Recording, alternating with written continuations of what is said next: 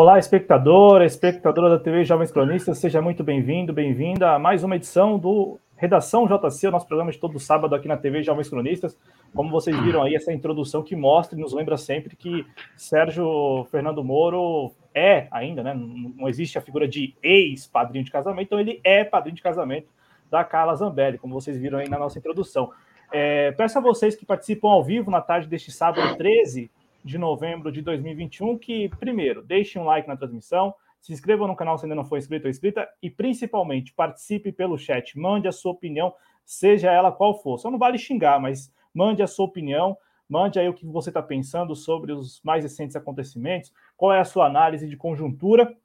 É, antes de apresentar os nossos convidados hoje aqui nesta edição especial do Redação JC, eu lembro a vocês que nós temos a nossa enquete, né? A nossa enquete aí no chat, e uma enquete muito objetiva. Para você, Moro, será o próximo presidente do Brasil? Sim ou não? Você responde e comenta na, no chat aí a sua justificativa, porque votou sim, porque votou não.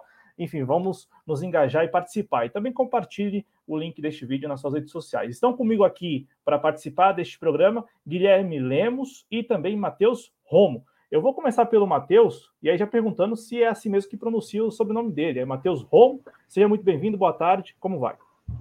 Valeu, Cláudio, obrigado aí pelo convite, né? Um prazer estar participando aqui no canal. Matheus Olmo, tá? Sem, o, sem a ênfase no Olmo. É, bom, falar sobre o tema de hoje, né? Sobre Sérgio Moro, assim, é, eu particularmente há muito tempo já acompanho a questão é, de como é desenvolvido o, lawfare, a instrumentalização do direito no Brasil como uma arma política, né?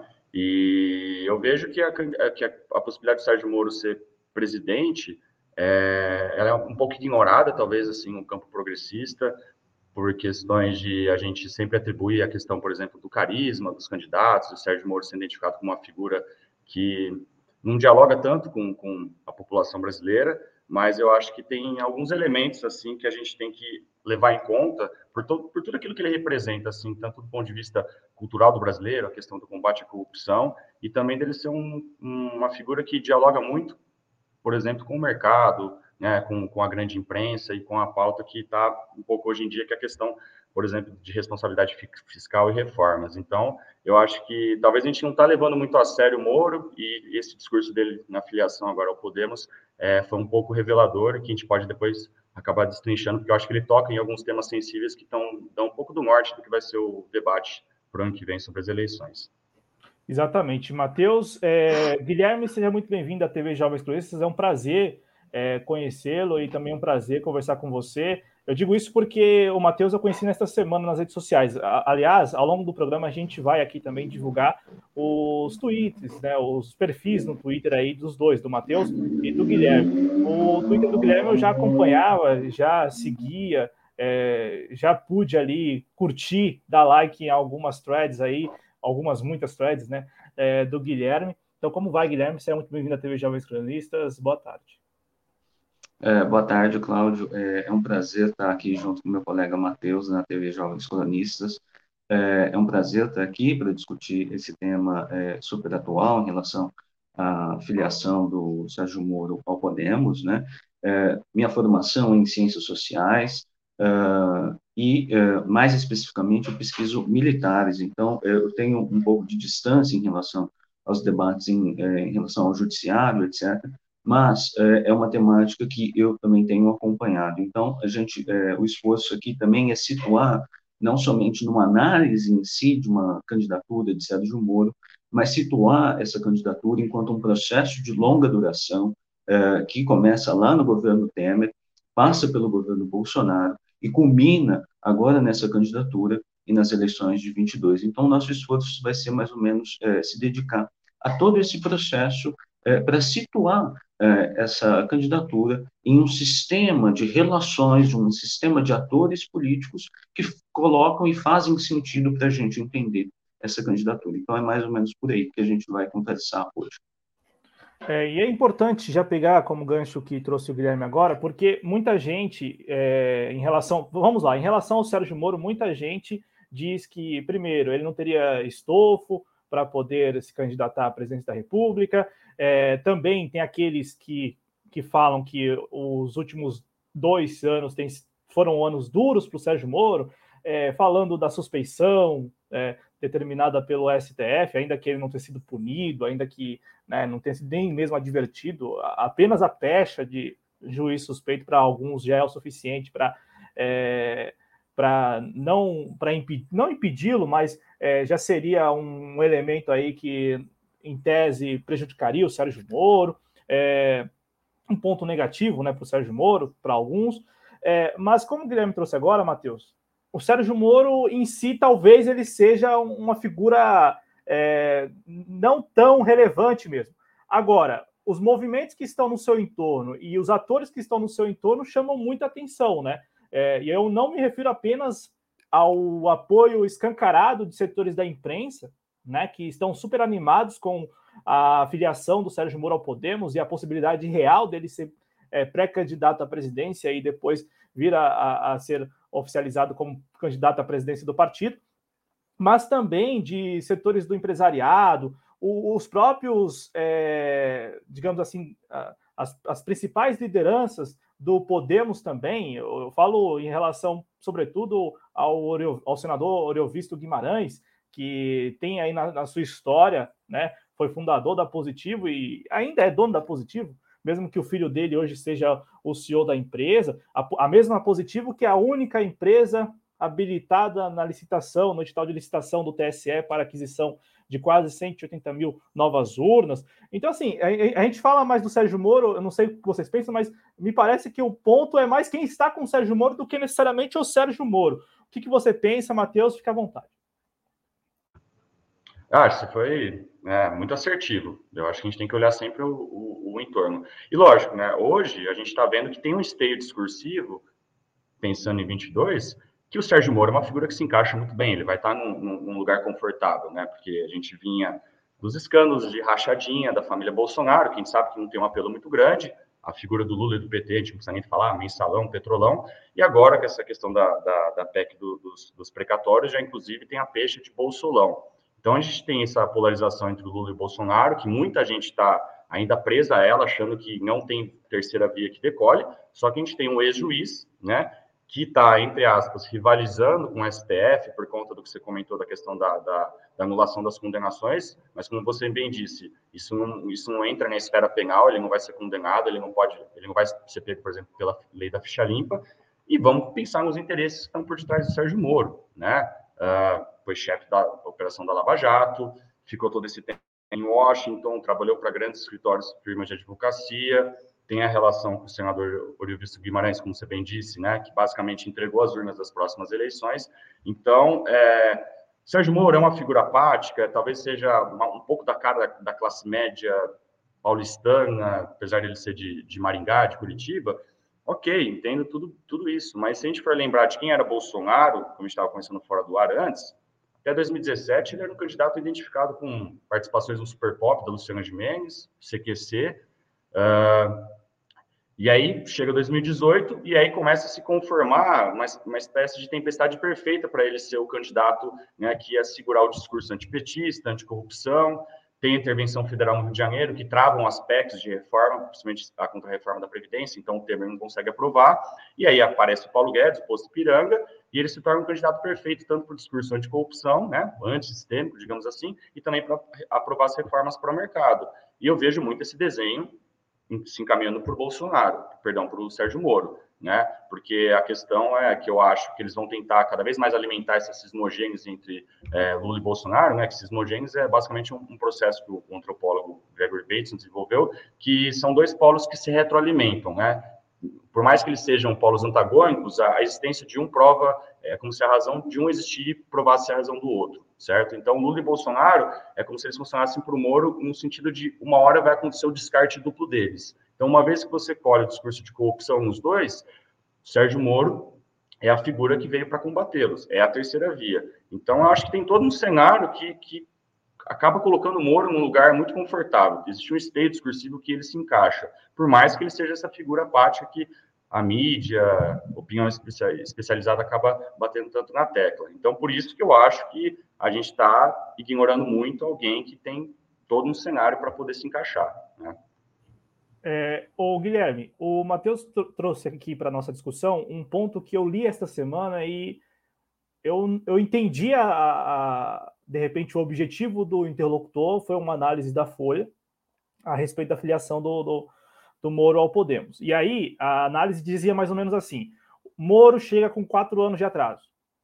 É, o discurso do Moro estaria chegando com quatro anos de atraso, porque 2018 teria sido o ano em que ele, popular à época, também ainda com as pessoas tendo no seu imaginário ali ainda os pontos mais altos da Lava Jato, a, a, o Lula preso, né? O Lula preso e tal, seria mais fácil de colar na análise da Folha de São Paulo, seria mais fácil de colar o discurso que o Moro é, fez lá na filiação ao Podemos.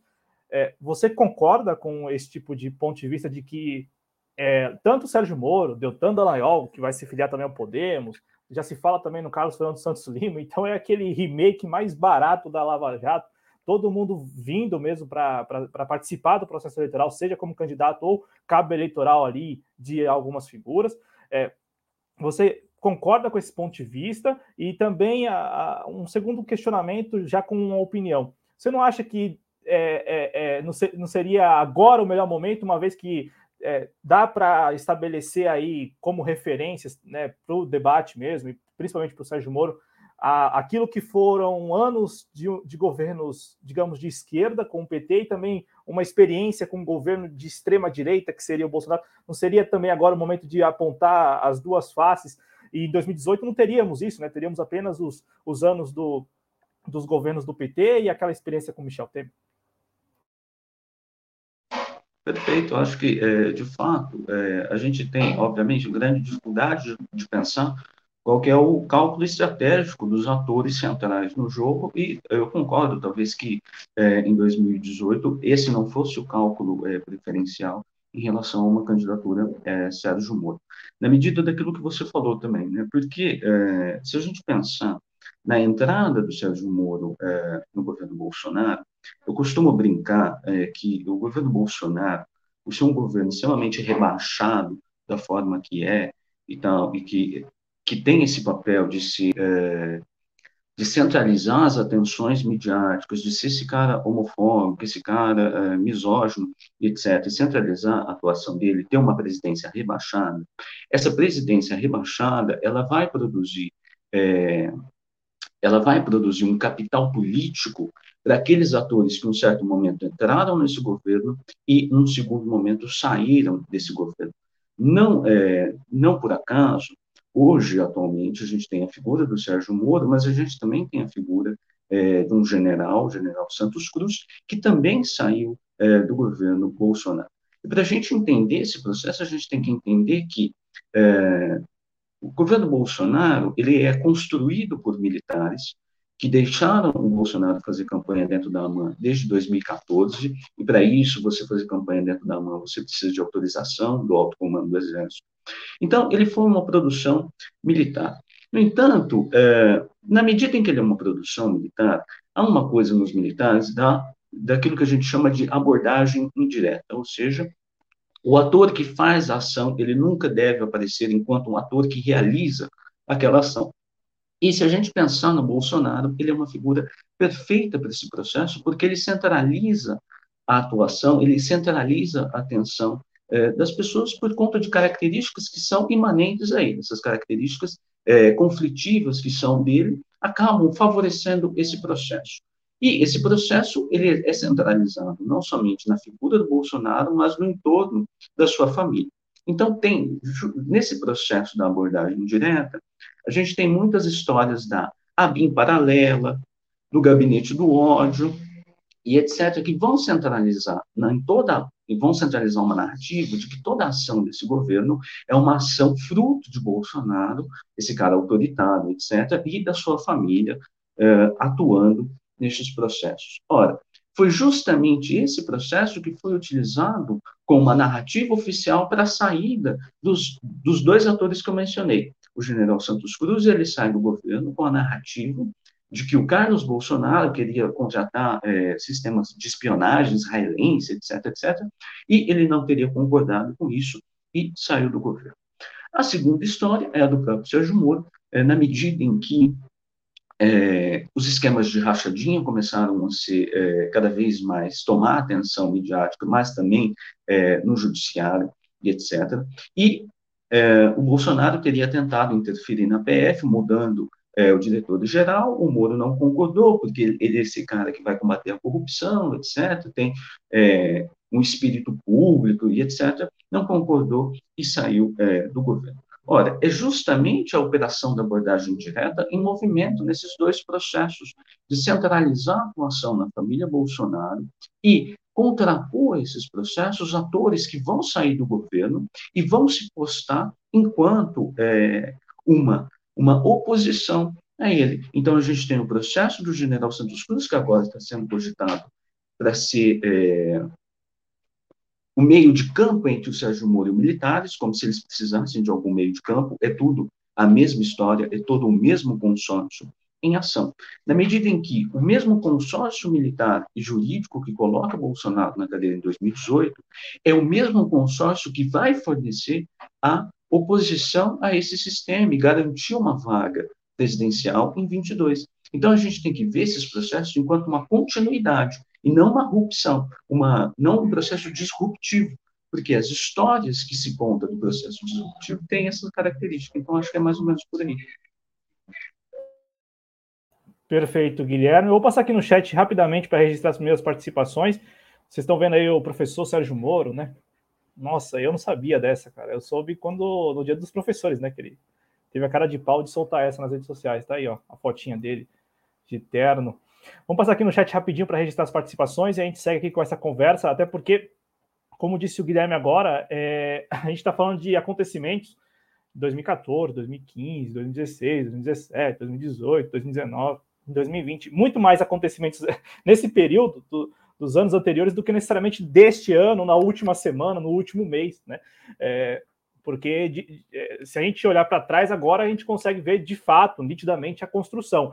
É, no entanto, já na época, né, e também ao longo desses anos, muitas pessoas já estavam apontando isso, né, apontando essa construção é, em marcha. Eu, eu, falo porque eu vejo ainda hoje as pessoas talvez menos, resi é, menos resistentes a acreditar nessa construção, no entanto, ainda, né, olha, mas tudo bem, ele agora se filiou, ele é um político, é, mas não tem viabilidade.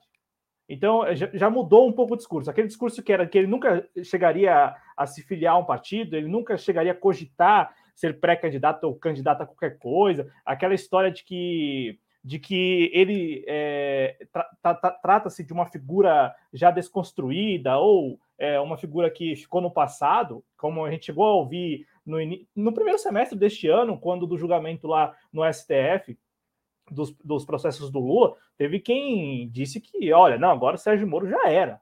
Já era o Sérgio Moro, né? Então, acho que a gente precisa apontar para as pessoas exatamente como que se deu essa construção ao, ao longo desses anos, né? Mais do que necessariamente a filiação, o ato da filiação na última quarta-feira. Vou registrar aqui as participações do Leandro Ferrari. Leandro Ferrari, que é membro aqui do canal, e que nesta semana, semana que vem, é, estará aqui no ar com Além do Eurocêntrico, na quinta-feira. É, a Mariângela Branco Carnevale está aqui com a gente, muito obrigado, Mariângela. Muito obrigado também a Maria Helena Barbosa, ao Newton Belchior, ao Arthur Carvalho, que diz bancos, Globo, pobreza, FHC, Milindra, Caixa 3, tudo remete a Moro. É, o Arlon Reck está aqui com a gente, o companheiro Ulisses Santos, também cronista aqui do projeto, mandando um abraço para nós e é, ele que está envolvido no TCC dele lá, né? Fase final do TCC. O Arlon diz que bora malhar o marreco no ponto certo. O rabo, o rabo preso aqui nas palavras do Arlon Heck. É, a Mariângela diz que é difícil responder a enquete.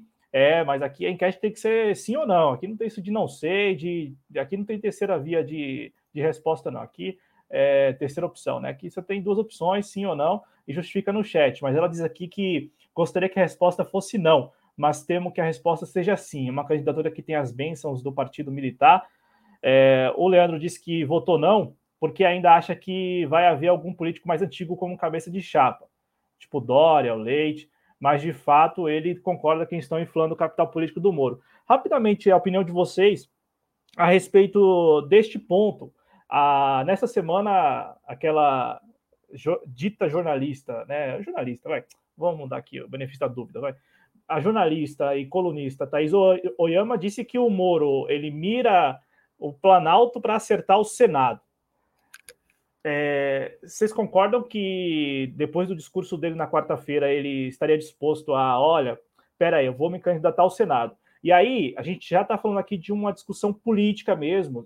Vamos imaginar que o Sérgio Moro venha a falar: não, não vou ser pré-candidato à presidência, também não vou ser candidato à presidência, eu vou, vou me candidatar a outro, a outro cargo. É, na discussão política, a gente tem aí algumas implicações até razoáveis, como por exemplo, se ele fosse candidatar pelo partido no Paraná, ele estaria comprometendo a candidatura do Álvaro Dias, que no ano que vem vai ter que colocar o bloco dele na rua para poder se manter no Senado. Se ele vier candidato por São Paulo, por exemplo, aí nós temos a vaga do PSDB, que, que é a vaga do, do Zé Serra, que ele também vai ter que colocar o bloco dele na rua para poder se manter no Senado. Então, vocês acreditam que. Eu entendo o que vocês acabaram de falar, até essa leitura de que é um processo ao longo do tempo, mas imaginando que isso venha acontecer, imaginando que isso vai acontecer, não, imaginando que isso seja possível, vocês acham, vocês acham que isso pode acontecer, Matheus e Guilherme? Pode ir, Gui. Você gosta de comentar sobre a Thaís Oyama, então deixa a bola com você. Não, é, é, em relação a Thaís Oyama, ela tem um, um livro é, interessante, que é justamente é, um livro sobre esses bastidores e tal, é, que tem um processo de desconfiança em relação a quem são as fontes dela. Então, a gente precisa também ler aquilo que ela fala enquanto uma vocalização é, dos atores relevantes no processo. Então, acho que é, é mais ou menos aí. Mas, é, acho que eu, eu, prefiro escutar o Matheus em relação a isso, em relação a, essa, a esse processo no Senado. Então, o que eu vi, não, não em relação a Thais Oyama em si, mas a forma como repercutiram a notícia dela, de que o Moro só estaria interessado nessas eleições por conta do foro privilegiado. Bom, é, eu não sei, eu acho que é uma hipótese muito rasteira ainda, para a gente pensar todo o movimento que foi feito para o lançamento da candidatura dele. Depois a gente pode entrar no, no, no discurso dele de filiação, mas ele está falando de um projeto de país. Você pode até discordar se isso é um projeto de Estado-nação ou se isso é um projeto de desmonte, de escateamento, de continuidade do processo de pilhagem, mas ele falou em temas de combate à corrupção, educação, uh, reformas, né, privatizações estatais, uh, combate a, teve um que ele colocou é, criar um grupo de, de erradicação da pobreza, enfim, mas eu, eu vejo alguém que está direcionado para a candidatura à presidência.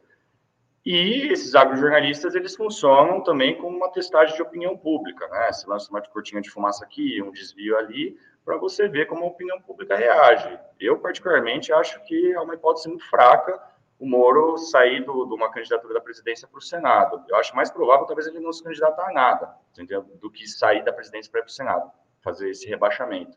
Até porque no discurso dele, ele pegou muito na questão, por exemplo, do, do fim do foro privilegiado, né, do retorno à condenação criminal né, depois da segunda instância. Então, eu particularmente acho que é mais uma, uma notinha plantada pela Thais Oyama, né, sendo correia de transmissão desse consórcio jurídico-militar aí que o Guilherme se referiu, para ver como que as massas reagem, né? E muita gente caiu no bait, para variar um pouco. Não, os baits dela, quase todo mundo cai, né? Eu só li a manchete, eu não, eu não cliquei, eu só li a manchete, e aí tanto é que eu aqui reproduzi apenas a manchete, porque eu não, eu não, não curto muito não os artigos dela, concordo com vocês de que tem muita cortina de fumaça ali, obviamente que ela tem as fontes, né? É, até essa discussão também de fontes, muitas fontes anônimas, né? Tudo bem que é um recurso do jornalismo e tal, mas é, assuntos muito sérios vocês se recordam, Guilherme com certeza se recorda, você também, Matheus, no, no primeiro semestre, aquela história toda de que a, a mudança no alto comando das Forças Armadas é, seria um indicativo de que o Bolsonaro estaria tramando um, um golpe de Estado. Foi, esse o tom adotado pela imprensa é, em, em, todas as reportagens, matérias, com base em fontes anônimas. E, e, e, e sabe, isso é grave, né? Você está tá dizendo que o presidente da República está prestes a dar um golpe de Estado. Eu, eu, sei que, e na época eu disse aqui que não acreditava também e tal, mas vamos lá, é um assunto muito sério, muito sensível para se tratar com fontes anônimas, né, para se repercutir apenas com fontes anônimas. É, mas foi esse o tom, né, não é de, de hoje necessariamente, mas é o tom da imprensa brasileira já ao longo deste período de 2014 para cá, né? Sobretudo de 2018 para cá. Ah, rapidamente agradecer ao Ronaldo Brito, que está lá em Berlim acompanhando a gente. Ah, O, o rei de Bolivariana disse que o slogan do governo dos generais patriotas do Partido Militar, ele diz assim, né? Mortes acima de tudo, salários fura-teto acima de todos, 600 mil mortos pela Covid, ele lembra aqui. O Digital Misterioso disse que Sérgio Moro nunca será presidente sem fake news. E também o, o Capitão Caverna está aqui com a gente falando que Marcão de Londrina, Paraná, não voto nele, mas ele, com o apoio do Partido Militar e das urnas sem voto impresso, acredito que ganha. E disse que e o Arlon Heck lembra que a Sadi, André Sadi, soltou hoje que o fator Moro reacendeu o tema do presidencialismo. É, eu eu não sei o que vocês pensam, eu solto isso aqui às vezes, mas não é um comentário muito é, é, completo, não é um comentário um tanto rebuscado, mas não sei, de repente dá Moro agora e, e Barroso em 2026, né? já imaginou a, a sequência aí de, de, do Brasil, né? Infelizmente, da nossa situação enquanto brasileiros. É, Guilherme, é, a gente tem aí um Sérgio Moro que foi lá, discursou, assim, eu sei que esse é, o, é, é, é, é, aquilo que é insignificante do discurso, né, da, da, participação dele ali, mas eu acho que estava com ponto eletrônico, né, várias vezes ali tendo que se corrigir meio que por alto, assim, olha, não é bem isso. acho que estava com ponto eletrônico, mas independente disso, um discurso que, como também já lembrou o Matheus, com vários pontos mesmo, assim. Primeiro, falando, obviamente, da, da, da história dele, na, principalmente já lembrando as pessoas que ele é da Lava Jato, então já tem a palavra-chave Lava Jato aí. E depois, ao longo do discurso, ele vai é, tratando de, de episódios que, que ele passou, então, a própria Lava Jato, depois a passagem dele no governo, é, aquela história de que, olha, eu acreditava que seria possível mudar as coisas e não foi possível e tal.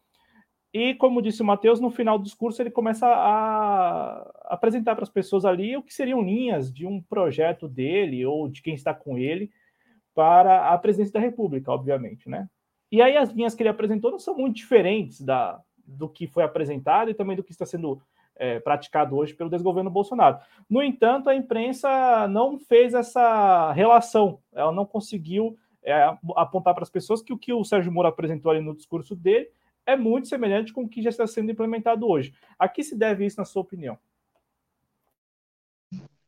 Que os mesmos atores que estavam propondo isso desde 2016 são os mesmos atores que estão propondo agora, né, em 22 para 22. É basicamente esse é o processo.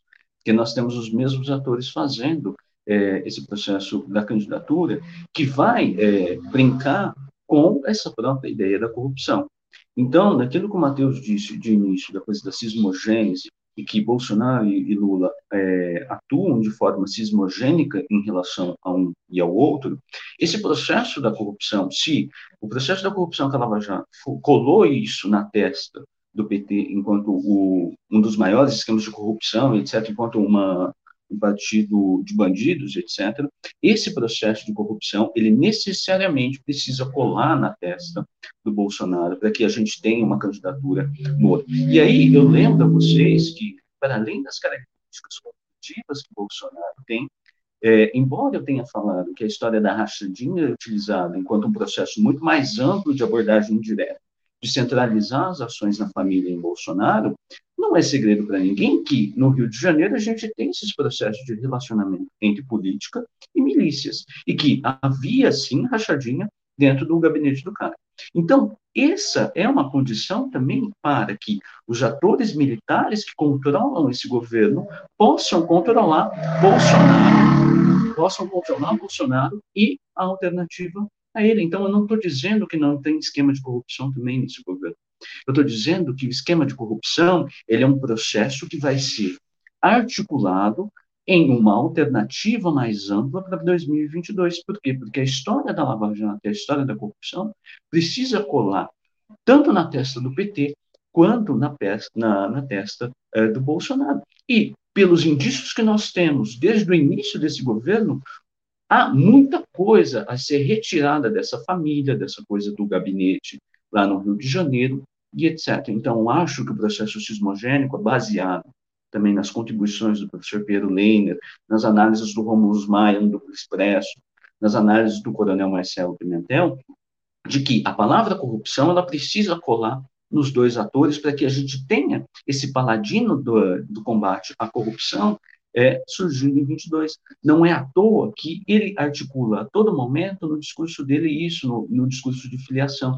Então, eu entrei nesse governo, achei que eu ia conseguir fazer alguma coisa, não consegui. Aí depois, mais adiante, ele vai falar: chega de rachadinha, chega de mensalão. O que, que é? Ele vai colar nas duas figuras. E aí nós vemos um processo extremamente equivocado do lado progressista, que é esse de dizer que o cara não tem é, oratória, que ele não, ele não tem é, esses processos, que ele não resiste a um debate com Lula, e aí a gente vê um processo no qual o campo progressista fica chamando é, uma pauta na qual, ah, eu quero ver o Lula debatendo com o Sérgio Moro, ah, eu quero ver os dois no debate, porque o Lula vai arrasar os dois. Eu me pergunto se em 2018 teve debates. Eu me pergunto, a partir do momento em que é, esse discurso de corrupção começar a voltar, com a ajuda também de um campo progressista como o Ciro Gomes, no PDT, dizendo que o Lula é ladrão, etc., que está nessa agenda também do PDT fazer esse processo. Eu quero ver quando todo esse elemento midiático que já está sendo feito a partir de agora, né, se a gente lembrar, o Moro está tendo é, propaganda grátis feita pelos maiores conglomerados editoriais e televisivos, da, televisivos do país agora. Eu quero me lembrar a partir do eu quero pensar a partir do momento em que esse discurso começar a enveredar para a coisa da corrupção e a colar de novo no PT a história de ser uma das maiores organizações criminosas uh, do mundo. Então, a gente precisa também tomar cuidado nesses processos de subestimar uma candidatura baseada em um discurso moral e de uh, dessa história de que político a gente define a partir de corrupção, de quem é corrupto de quem não é corrupto. A partir do momento que colar nos dois atores esse processo, a gente vai ter as condições dadas para que uma candidatura é, Sérgio Moro vingue e seja é, extremamente forte. E aí eu lembro uma das falas do professor Pedro Lenha. Imaginem vocês a tragédia que será Sérgio Moro podendo derrotar Lula nas urnas. Isso é um processo que tem é, efeitos não somente materiais e imediatos, mas um processo extremamente simbólico uh, na questão. Né? Imaginem vocês se isso acontecer em 2022. Então, eu acredito que é mais ou menos por aí. Não, e, e, esse discurso, né? Esse discurso de que é preciso combater, de que a corrupção é o maior problema, o próprio Sérgio Moro sempre recorrendo à história do sistema, ainda que não explique isso, mas é, precisamos lutar contra o sistema. É, esse discurso não necessariamente é novo.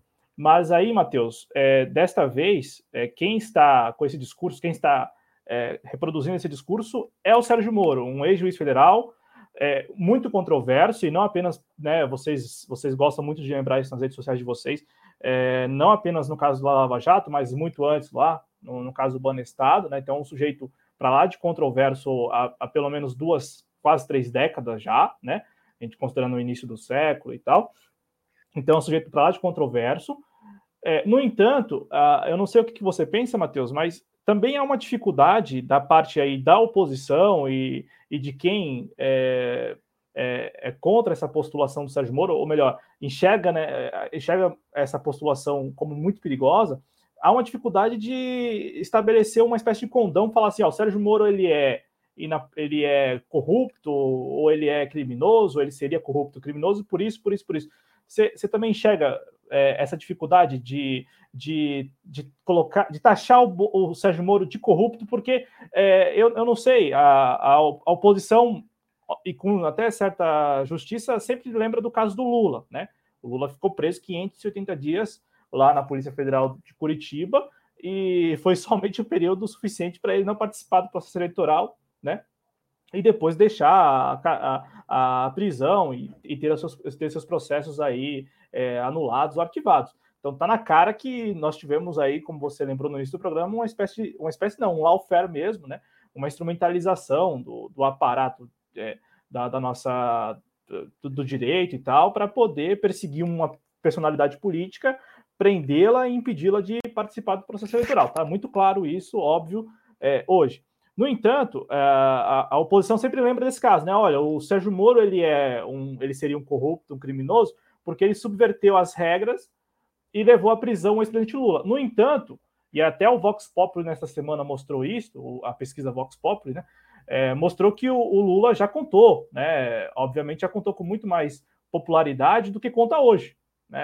Tem até uma, uma série, uma, uma, uma espécie de, de, série histórica lá do, do, da, do Vox Populi que mostra, é, tipo, a popularidade, né? O, é, qual é o melhor presidente que o Brasil já teve? O Lula, em 2013, era tido como o melhor presidente, é, como o melhor presidente que o Brasil já teve por 58% dos entrevistados. E agora, 41% falam isso. Então já, já teve uma queda, pelo menos, nesse, nesse quesito. Então, o Lula, de fato, isso é notório, a gente acompanhou esse processo assistindo, principalmente no noticiário, a gente viu tudo que foi feito contra a figura do ex-presidente Lula. Por que eu estou falando do Lula? Porque a oposição sempre fala do Lula, do Lula, do Lula, do Lula. Mas o Sérgio Moro, no discurso, falou que ó, a Lava Jato recuperou 4 bilhões de reais. E aí o Diese tem um levantamento que mostra que só em matéria de investimentos que não, não, não vieram em razão da, da, da Lava Jato, chega a quase 180 bilhões de reais. Então, quase 180 bilhões de reais não foram investidos porque a Lava Jato destruiu as cadeias produtivas e tudo mais, tudo aquilo que a gente já sabe.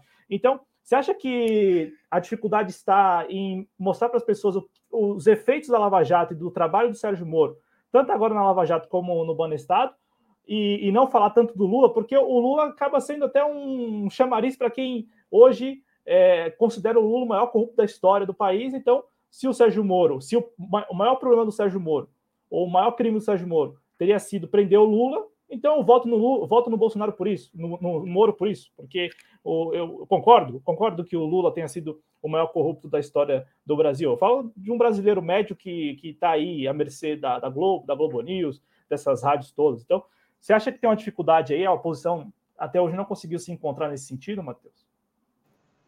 Eu acho que o, o Guilherme foi muito feliz na, na última fala dele, porque o que está acontecendo com o Moro agora é que ele tem a oportunidade de fazer o que ele não conseguiu pela justiça, através da aclamação popular, aquilo que é enterrar Lula como ideia, o PT, a esquerda, né?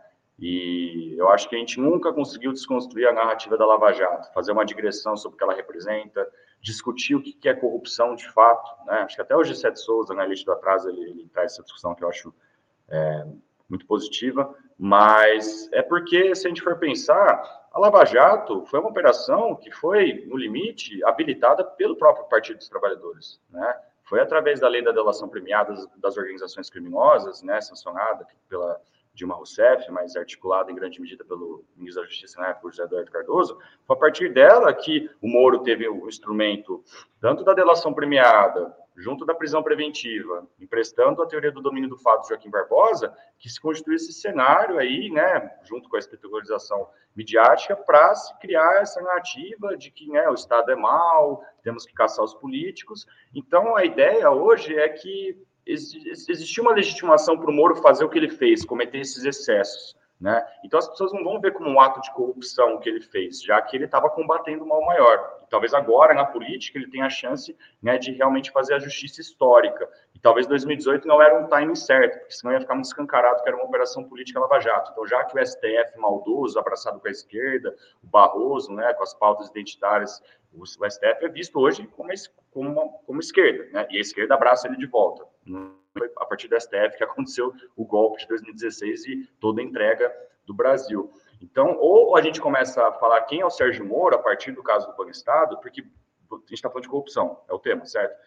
O caso maior de corrupção mundial é o caso do Estado. Só em termos de evasão de divisa fiscal, atualizadamente pelo CDI, correção monetária e inflação, é 1,3 trilhão, é quase o PIB brasileiro, né? O Sérgio Moro não condenou uma pessoa sequer no caso do Banestado, né?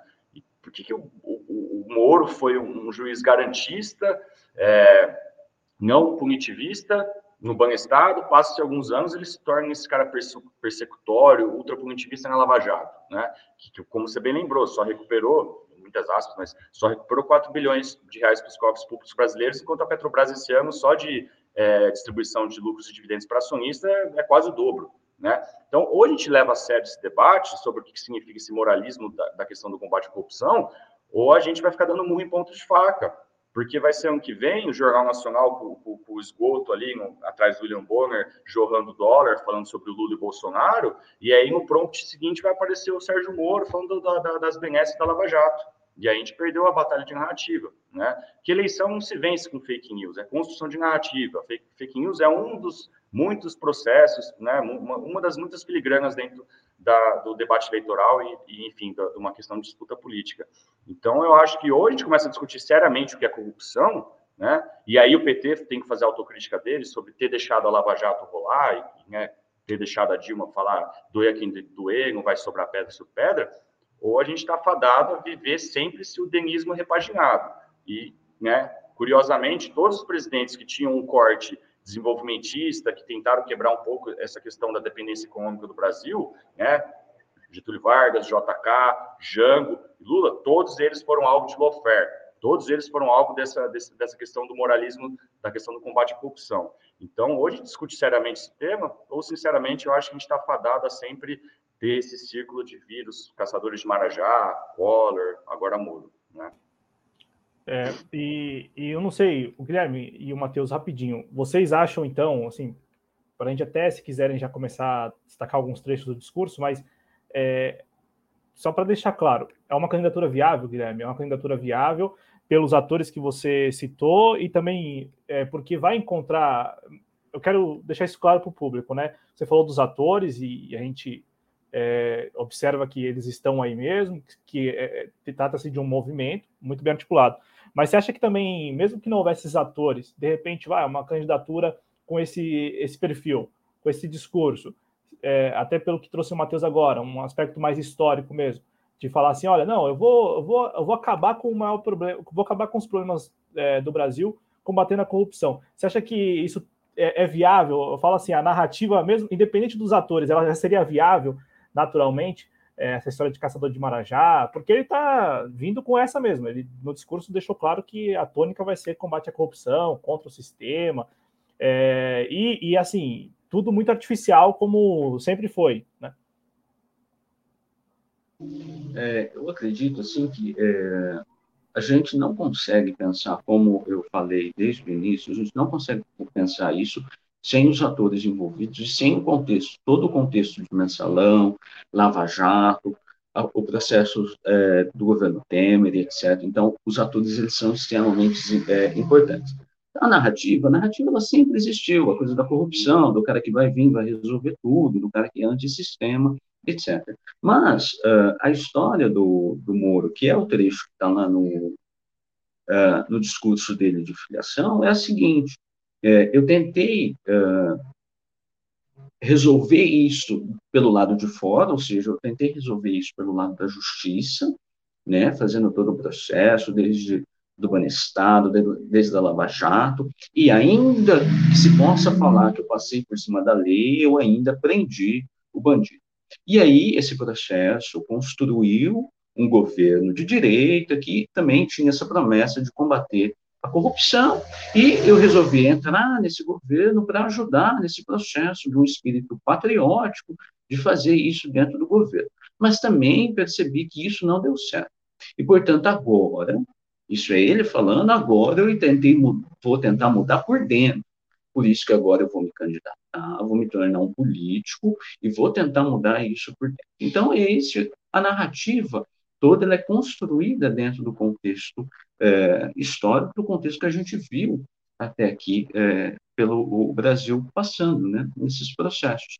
Há muita ideia também de que é, o Sérgio Moro derrete por conta da coisa da, do vaza-jato, né, lá da Intercept, etc.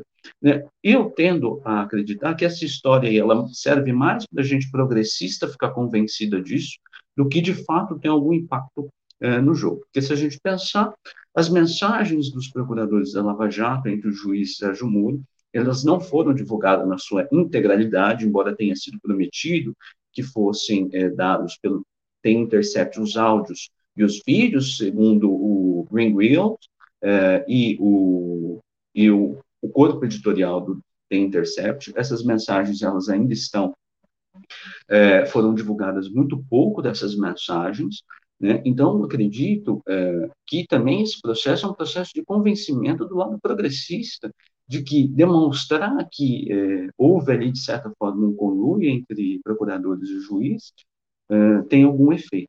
Na verdade, eu vejo a população em geral lendo isso de que, tá, ele passou por cima da lei para pegar o bandido. E esse bandido agora está aí na rua e vai disputar com ele na, nas urnas e vai ser a nossa chance de extirpar de vez esse processo da vida pública brasileira. Então, acho que é mais ou menos por aí. É preciso considerar os atores, na medida em que os militares e o judiciário, eles construíram esse processo aqui, o judiciário desde o mensalão produziu isso, e os militares foram essenciais para produzir Bolsonaro enquanto uma candidatura forte, é, que é, muito se acha que foi produzida somente em 2018, mas que foi produzida é, desde 2014. Então, a gente precisa ir muito além é, da Vaza Jato, e eu acredito que sim, tem essa dificuldade, igual você disse, Cláudio, essa dificuldade de colocar na testa dele esse processo de ser um corrupto também e de utilizar o discurso dele contra ele mesmo. Então, há uma grande dificuldade, e eu não vejo é, figuras progressistas e de esquerda disponíveis a fazer um processo que, de fato, faça com que essa candidatura mine desde o início. Como eu disse, eu vejo processos de chamarem o Sérgio Moro, que eu quero debate com Lula, etc., esses processos de menosprezar, do que, de fato, uma atividade que vá a fundo e tente minar essa candidatura. Seja, aí a gente entra na coisa da política de fato, seja puxando coisas que ele fez lá no Banestado, seja puxando coisas de fato que ele fez na Lava Jato. E aí precisa ir para além do TV 247, precisa ir muito além desses processos e começar a ganhar é, a população de forma geral. Por quê? Porque essas narrativas de Vaza Jato, etc., né, que tem toda a história do Arara Hecker, etc., isso eu acredito que sejam narrativas extremamente nichadas, que não têm, é, de fato, é, impacto no jogo é, dos atores que importam, né? E ainda desconfio que essas próprias narrativas nascem como plantação desses atores estratégicos, como os militares e é, o judiciário nessa história aí de Arara Hecker invadindo não sei quantos é, contas no Telegram e etc. Isso, para mim, é, como disse o Piero Leiner e o Romulus Maia, isso, para mim, me parece lavagem de grão, lavagem de dado que já estava posto e há um aproveitamento utilizando os atores, não coincidentemente, tem Intercept e o Glynn, né, que enterrou todo o acervo uh, do Snowden nos Estados Unidos. Então, eu acredito que esses processos evidenciam que está muito amarrado tanto a produção é, de uma candidatura, quanto a sua própria oposição. E aí a gente entra naquela coisa é, sismogênica, na qual a gente vê aquilo que o Matheus falando.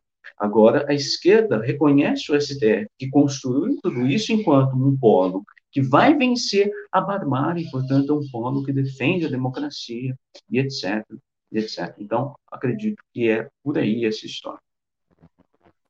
Perfeito. Eu só vou passar aqui o arroba de cada um de vocês no Twitter, né? Vocês estão falando bastante aí do Expresso e do Romulus Maia, do Piero Leiner. Então tá aqui, ó. O Guilherme Lemos no Twitter é arroba Lemos. Ah, perdão, perdão. Tem um, um O antes, tá, gente? Tem um O aqui, né, Lemos? É isso aí. Tem um O aqui. Ó. Isso aí, tá aqui, ó. Arroba o Lemos underline Gui.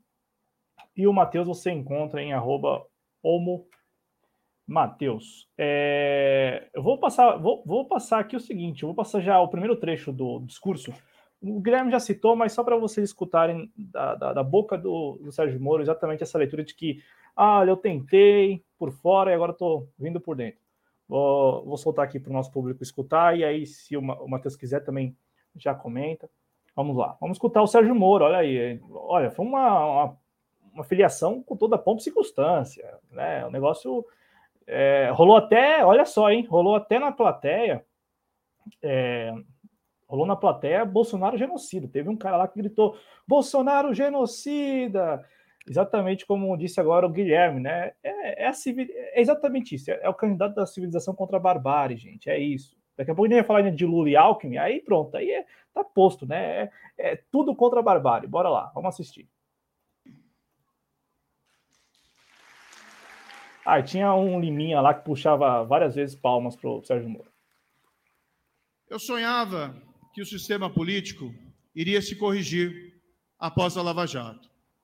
que a corrupção passaria a ser coisa do passado e que o interesse da população seria colocado em primeiro lugar.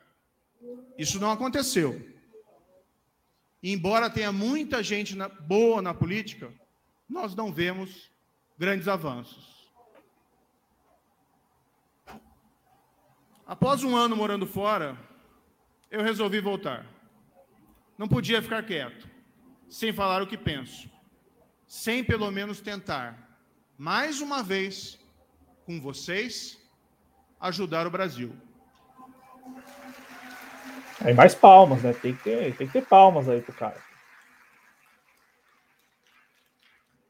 Então resolvi fazer do jeito que me restava, entrando para a política, corrigindo isso de dentro para fora. Tá aí, Matheus. O, o, o, próprio ex-juiz federal Sérgio Moro falando, ó, não. E, e é engraçado porque ele próprio, e, e aí isso vale tanto para ele como para qualquer outra figura política. Eu não sei o que vocês pensam, mas nas redes sociais nós temos às vezes assim militantes, pessoas, né? Enfim, não vou falar militantes, mas usuários, pessoas que estão nas redes que que acreditam mesmo, né, romantizam a política. Então, assim, aqui, o sujeito, se o sujeito disse uma vez que ele nunca entraria para a política, ele nunca vai entrar mesmo. né? Tem gente que acredita piamente que seria dessa forma, mas não, ele disse à época que era conveniente dizer que não, nunca entraria, e não, não, tem problema em entrar e ninguém seriamente vai cobrá-lo. Fala assim: tá aqui a, a, capa do Estadão falando que você nunca entraria para política. E aí, o que, que você tem a dizer sobre isso? Ninguém vai perguntar isso para ele, Matheus. Então, tá aí o Sérgio Moro falando com as palavras dele que tentou por fora. Então, ele reconhece em parte que, olha, eu, eu sempre tive uma atuação é, pensando no bem né, geral da sociedade e tal. Acreditava mesmo que em 2018 a, haveria uma mudança. E aí, eu não sei o que, que vocês pensam, mas já, já já coloca em xeque a narrativa da Folha, da, da, análise da Folha, de que não seria o momento mais apropriado para vir com, esse, com, esse, com, essa narrativa, porque ele disse, com as palavras dele, que eh, ele a, tentou, né, apostou e acreditava no governo Bolsonaro, nas palavras dele, e agora dá para olhar para trás e falar que não dava para acreditar nem antes no período do PT e muito menos também no período do Bolsonaro e está entrando para a política. O que, que você pensa, Matheus, a respeito desse trecho? E aí, se vocês quiserem, a gente até pode ir soltando os trechos para vocês comentarem. Aí você fique à vontade para vocês decidirem. Eu acho que entra de novo naquela linha de, de uma moralização da Operação Lava Jato, né? Porque ficaria muito escancarado se ele tivesse concorrido logo quando a operação está no auge, com Lula na cadeia, né? Seria basicamente você assentir que a, a base da operação foi realmente para a prisão do Lula. Lógico, hoje todo mundo concorda que foi feito para isso, mas você criar uma ideia de que talvez é, dentro do mesmo dentro do sistema, dentro e fora, mas na justiça ele não conseguiu emplacar esse movimento de, de, de, de exterminar, de extirpar a corrupção da vida pública, é o que hoje legitima ele estar tá concorrendo. E acho que ele jogou bem, cara. Na época ele tinha que falar realmente que ele jamais entraria para a política, e agora, com tudo que aconteceu, com o Lula solto em primeiro nas pesquisas, ele tem que voltar de Washington, né? Porque as pessoas interpelavam ele na rua, poxa, amor, você abandonou o Brasil. Ele até cita esse trecho. Não, eu estou voltando, eu fui lá para os Estados Unidos para pegar material em Langley com a CIA, né? Para ver como que eu vou trabalhar bem aqui para né, poder continuar entregando para vocês, só que de uma forma mais civilizada, mais bem portada, né? Talvez assim com aceno aqui e ali para alguma pauta comportamental. Então, eu acho que, é, é assim, ele vai ser candidato, tá? Eu acho que está num cenário muito confortável, né? Só que eu acho que a gente tem que começar a, a, a tentar, de alguma forma, minar esse discurso do combate. É, é a única coisa que eu vejo que, que, que é, ela é mais palpável. Porque se entrar nessa dinâmica que o Guilherme citou, do não, então tá bom, vamos ver se é bom de gogó, vamos ver se sua voz é fina mesmo no debate, eu, eu acho que isso é, é a tragédia dada, né? Até porque eles têm recursos para manipular o debate, para não aparecer, entendeu? Acho que a correlação de forças nunca esteve favorável para a esquerda desde que o golpe aconteceu.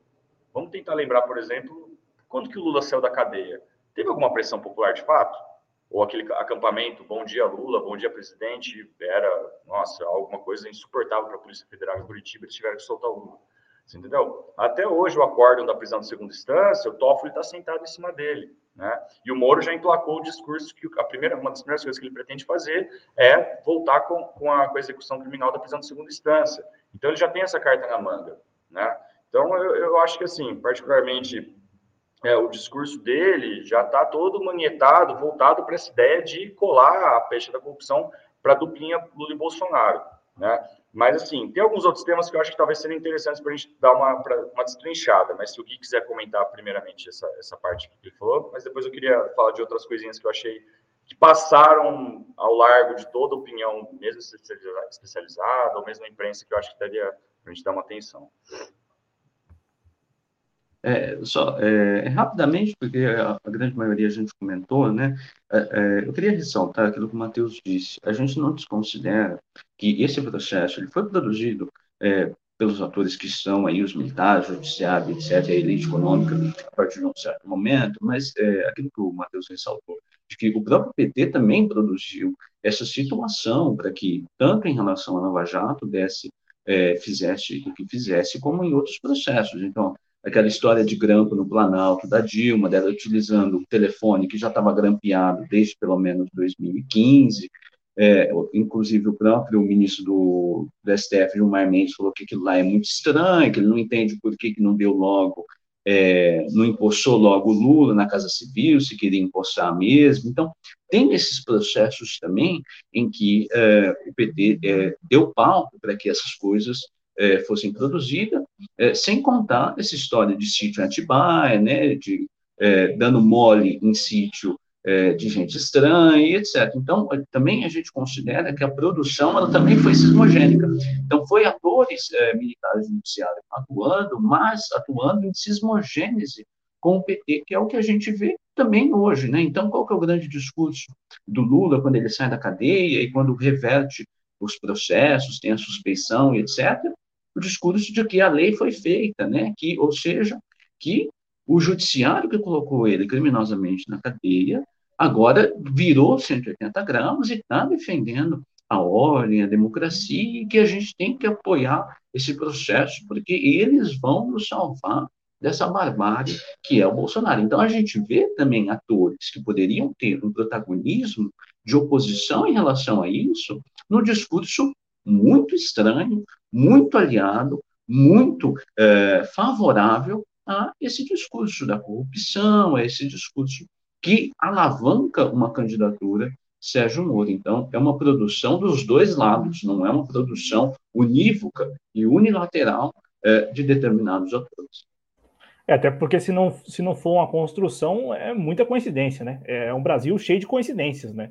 É, é, essa história do, do City Atibaia é, é impressionante. É, é, um roteirista que tem só dois núcleos, é um em Guarujá e outro em Atibaia.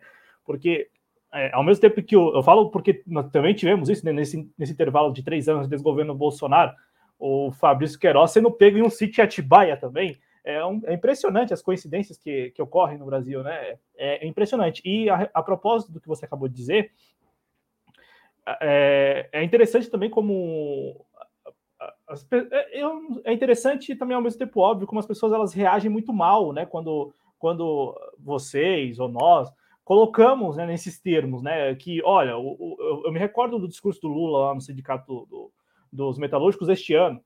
É, ele, após a decisão do Luiz Edson Fachin, uma decisão àquela altura muito frágil ainda, porque é, em, na prática não, não estava determinada a suspeição do Sérgio Moro, se é que isso tem algum valor, né, determinar a suspeição. É, e também estava ali muito claro que os processos seriam retomados à estaca zero em outra esfera, né, no caso na Justiça Federal do DF. E ele vai, ao, vai ao, ali no palco do, do Sindicato dos Metalúrgicos e diz que ele está inocentado, né? Assim, ele, olha, não, e que a Lava Jato ficou para trás na história dele. E aí, é, é, é sabe, é, é, é, como você acabou de dizer, é, um, é um negócio que não, não se. Eu, particularmente, não esperava do ex-presidente Lula que ele já viesse com essa de que ó, a Lava Jato ficou no passado, quando nós estamos diante agora é, de, um, de, de mais uma fase neste processo já de longos anos, em que a Lava Jato vai voltar a ser, ou já voltou a ser, o centro da, da discussão, sobretudo pelo seu suposto lado positivo, e não por aquilo que o Diese disse, ou pelo, por aquilo que todos nós conseguimos aferir agora, já depois de seis, sete anos de, desde o início da Lava Jato né, que, que são os danos reais mesmo no Brasil real da Lava Jato. A, a, a Lava Jato volta a ser é, o centro, volta ao centro do debate pelo que talvez ou pelo que a mídia à época ressaltava como seu lado positivo, que é, olha, sei lá quantas fases, sei lá quantas pessoas presas, sei lá quantos depoimentos, sei lá quantas sentenças. Então, a, a Lava Jato volta ao centro do debate, depois de dois anos aí um tanto é, fora da, da, da, mídia, ou até, né, como a gente noticiou no início deste ano, é, a extinção da franquia Lava Jato pela PGR e tal. Então, assim, volta ao centro do debate, mas não pelo, pelo por aquilo que ela de fato fez e que nós deveríamos pautar. Né? Volta pelo Sérgio Moro, que foi responsável pela condenação do Lula e pela condenação também de várias outras pessoas. Volta pelo Deltan Dallagnol, que está deixando também a, o Ministério Público para poder tentar na política mudar as coisas. Né? Aquela história que a gente já conhece há algum tempo, de gente que vai deixando seus postos para poder na política mudar. Né? O Datena, por exemplo, vocaliza isso várias vezes. Não, acho que nós precisamos nos candidatar para poder ver se mudam as coisas, porque é, não tem gente honesta lá e eu sou honesto.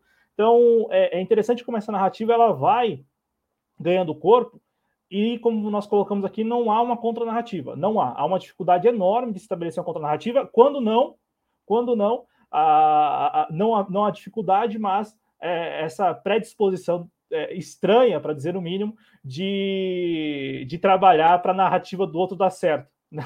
para é, que a só... narrativa do outro cole. Ok, é, eu só queria ressaltar é, um elemento que não ficou presente na minha fala, porque a gente está falando que, que é, o Lula, essas figuras, elas teriam possibilidade de um contraponto, mas a gente está falando baseado no quê? Baseado na, na publicidade de que o Lula, ele tem, se quisesse, poderia pedir acesso às listas originais é, da Odebrecht que estão na Suíça. E por quê? Porque a Lava Jato teria se utilizado de listas é, da, da Odebrecht que teriam ficado de guarda da própria Odebrecht, e nesse processo de guarda, depois de entrega à Lava Jato, houve alteração de alguns nomes, sumiu alguns nomes, e etc. Então, ele poderia fazer o pedido. É, a gente não sabe em quantas anda esse pedido que ele havia feito já à Suíça, mas que não parece ter interesse em pegar as listas originais, porque nessas listas originais a gente tem, tem não somente a elite econômica, mas a gente tem também é, os, é, o judiciário, o Ministério Público, como é público, o Edson Fachin está sentado num, num, conjunto de nomes que, do judiciário que estão nessa lista, né, acho que saiu pela Folha, conjunto de nomes dos militares também. Então, se houvesse iniciativa, a gente poderia ter o contraponto. Lembro ainda que o senhor Lula também tem as mensagens da Vaza Jato na sua integralidade. E, portanto, se quisesse derrubar o processo, se quisesse fazer diferente do que fez o The Intercept, que é operar os dados que teve acesso, se quisesse de fato fazer um contraponto, liberaria na integralidade esse, eh, os áudios, os vídeos e todo o arquivo eh, da Vaza Jato. Então, a gente também vê atores que têm possibilidade de se contrapor esse processo também presos a não sei o que, mas que estão é, impossibilitados de fazer determinadas ações que se opõem a isso. Né? Então, acho que também é por aí. A gente também vê esses processos de que é, essas listas, essa coisa de nome em lista de caixa 2, está sendo operado também pelo lado da esquerda. Né? Então, acho que é mais ou menos por aí. Não, não, e antes de passar a palavra para o Matheus, eu, eu, eu, me recordo, até fui confirmar aqui a sequência, né? O, o, houve uma pressão nas redes, e aí, graças a, a ao próprio Duplo Expresso, né? Para essa, essa história da, da, da, da lista da, da Odebrecht na Suíça.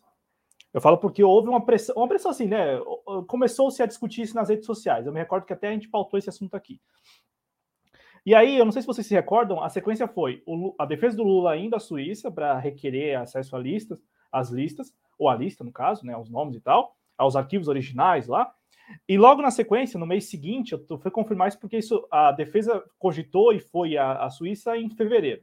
E aí, em março, veio um faquinho com a decisão dele, né? Então, também tem isso, né? Olha, eu fui à Suíça e aí, no mês seguinte, o faquinho com a decisão dele, depois também corre-se com o HC é, do Lula no STF, e aí, como o Guilherme acabou de dizer, essa história da lista na Suíça ficou aí para trás, né? Ninguém mais tocou nesse assunto. Se jogar agora no Google, provavelmente a última reportagem, a matéria a respeito desse assunto, deve ter ficado lá para os meses de fevereiro, março, mês do início do ano. Então, essa sequência cronológica também é importante, né? O Lula dá um, a defesa do Lula dá um indicativo de que vai à Suíça e de que vai requerer a, a lista, e no mês seguinte vem a decisão do Faquin, né? Primeira decisão do Faquin, depois a decisão da segunda turma do, do STF. Matheus, à vontade aí para contar o que passou ao largo na sua avaliação. Uhum.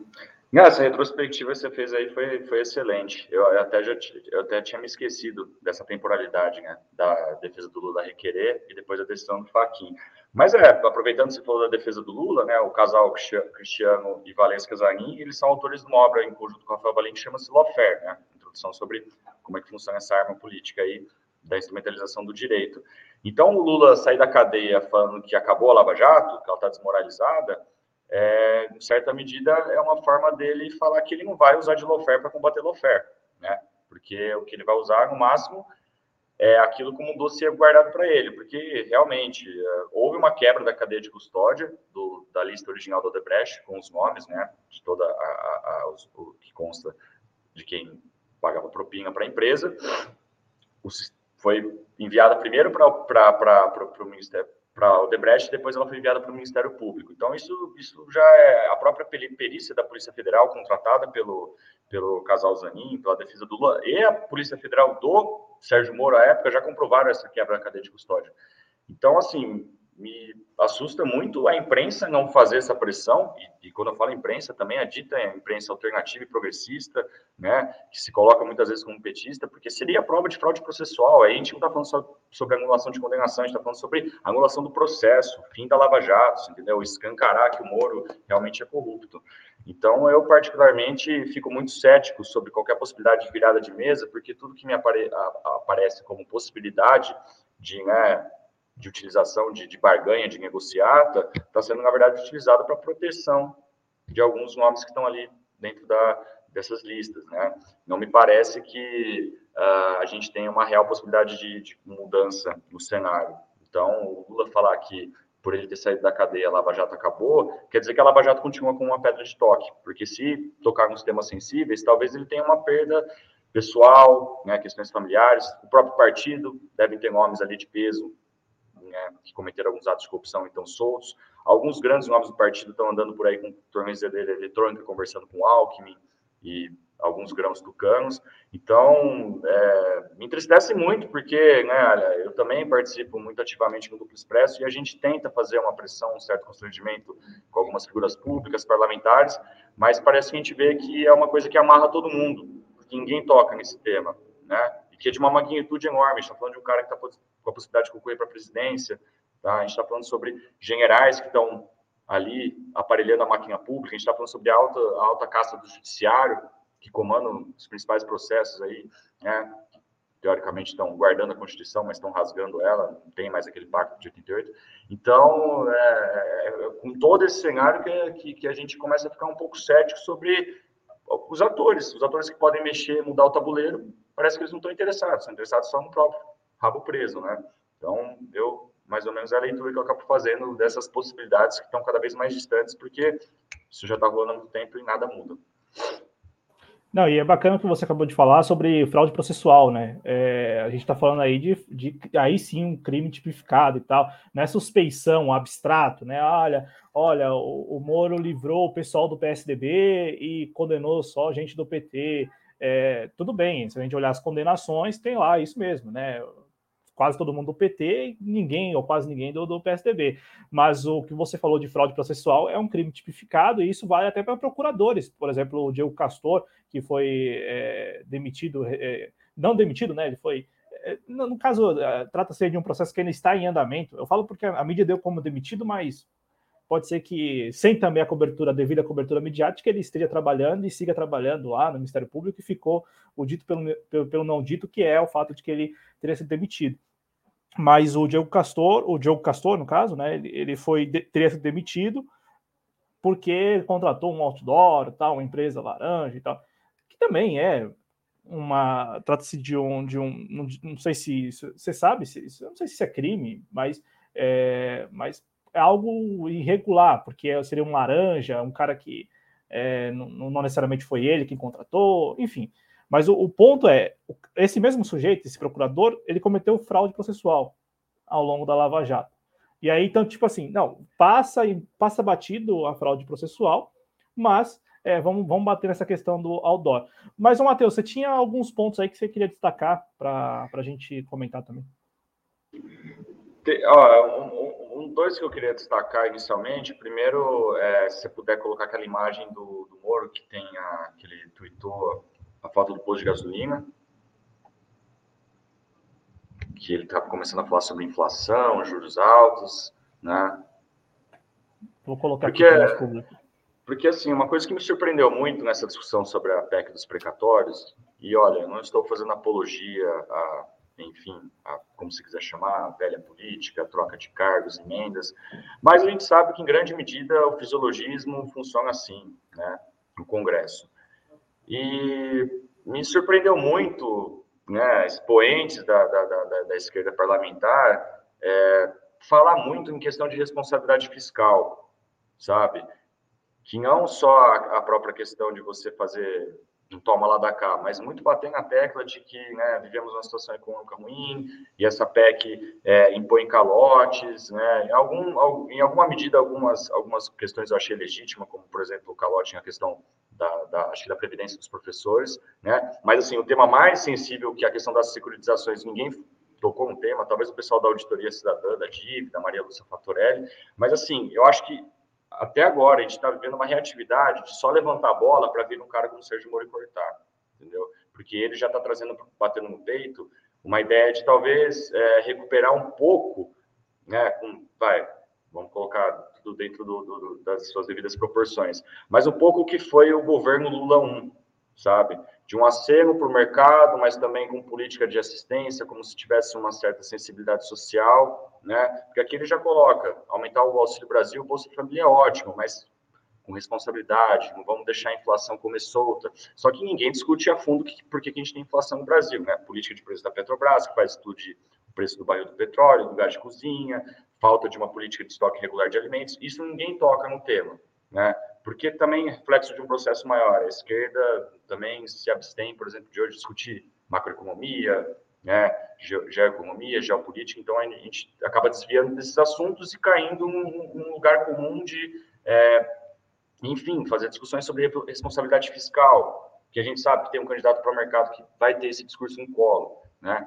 Aí depois, se você puder tocar, eu acho que é legal a gente fazer também essa questão do sequestro discursivo que o Moro está tentando emplacar sobre o, o que foi, o que representou o governo Lula que é um aceno para o mercado, né, que é fazer uma política de juro alto e tal, pretensamente combatendo a inflação, mas preservando essa política de assistência social, enaltecendo o Bolsa Família e também falando da questão do combate à corrupção. Lembrando que o PT, né, década de 90, é, gostava de, de, de, falar sobre essa moral ilibada que o partido tinha. Essa questão da, da anticorrupção não é exclusividade, enfim, de lavajatistas. Né? O PT, em grande medida, foi, foi eleito com essa promessa do, da questão de ser um partido ilibado, de moral ilibada. Né?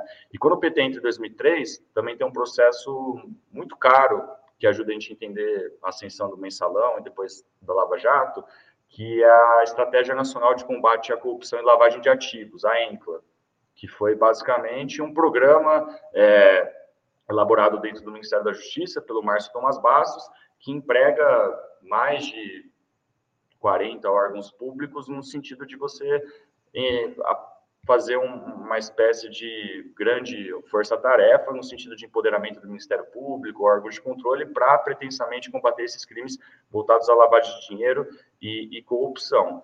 Então, eh, de certa forma, o, o Moro ele acaba incorporando alguns elementos que a gente viu do primeiro governo petista. Lógico, não estou colocando assim como se fossem duas faces da mesma moeda, mas ele já, já entende um pouco da dinâmica de como acenar para o mercado de um lado, mas também né, tranquilizar a população de que essas, essas reformas elas não vêm para só é, diminuir o gasto público. Eu vou manter um Bolsa Família aqui para vocês, né?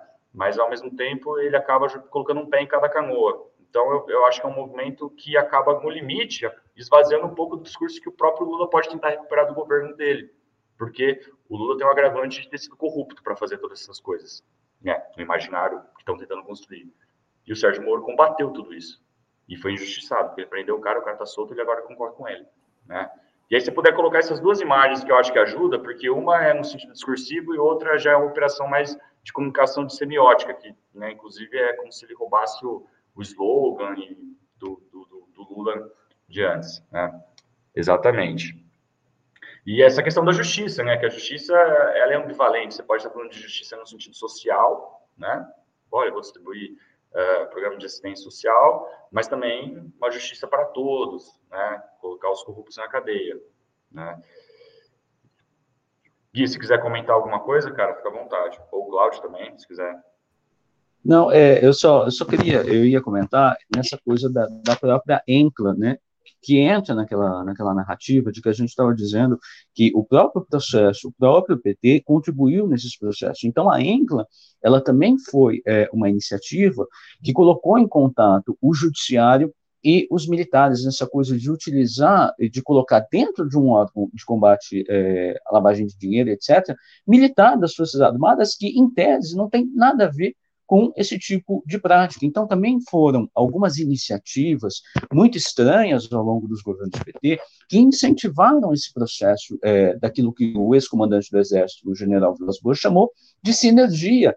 Então, de colocar em contato a alta casta militar com o judiciário, desses caras fazendo as mesmas atividades, desses caras fazendo os mesmos cursos, e não coincidentemente são as dois, os dois atores principais que estão eh, na arena política atual e construíram eh, o processo até aqui. Então, a gente tem esses processos também em que o PT alimentou algumas eh, iniciativas que acabaram sendo um tiro no pé em relação àquilo que se propunha fazer pelo país.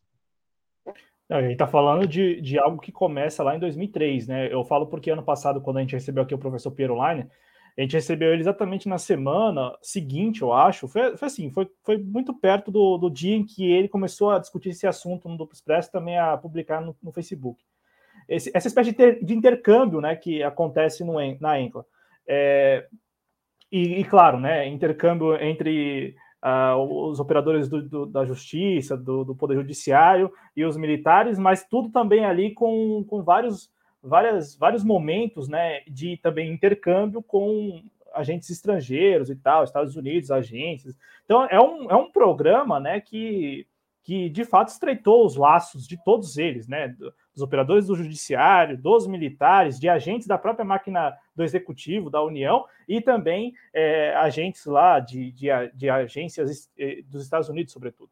E eu me recordo isso porque o professor Perulainen, quando ele veio aqui, ele, ele falou bastante sobre isso, porque teria sido. Até perguntei para ele se daria para a gente estabelecer, digamos assim, um, uma linha cronológica como o início, né? Porque eu lembro que na, na época o Pirulaine falava bastante sobre a, aquele episódio do Augusto Heleno no governo Lula, 2008, 2007, 2008, 2008, 2009.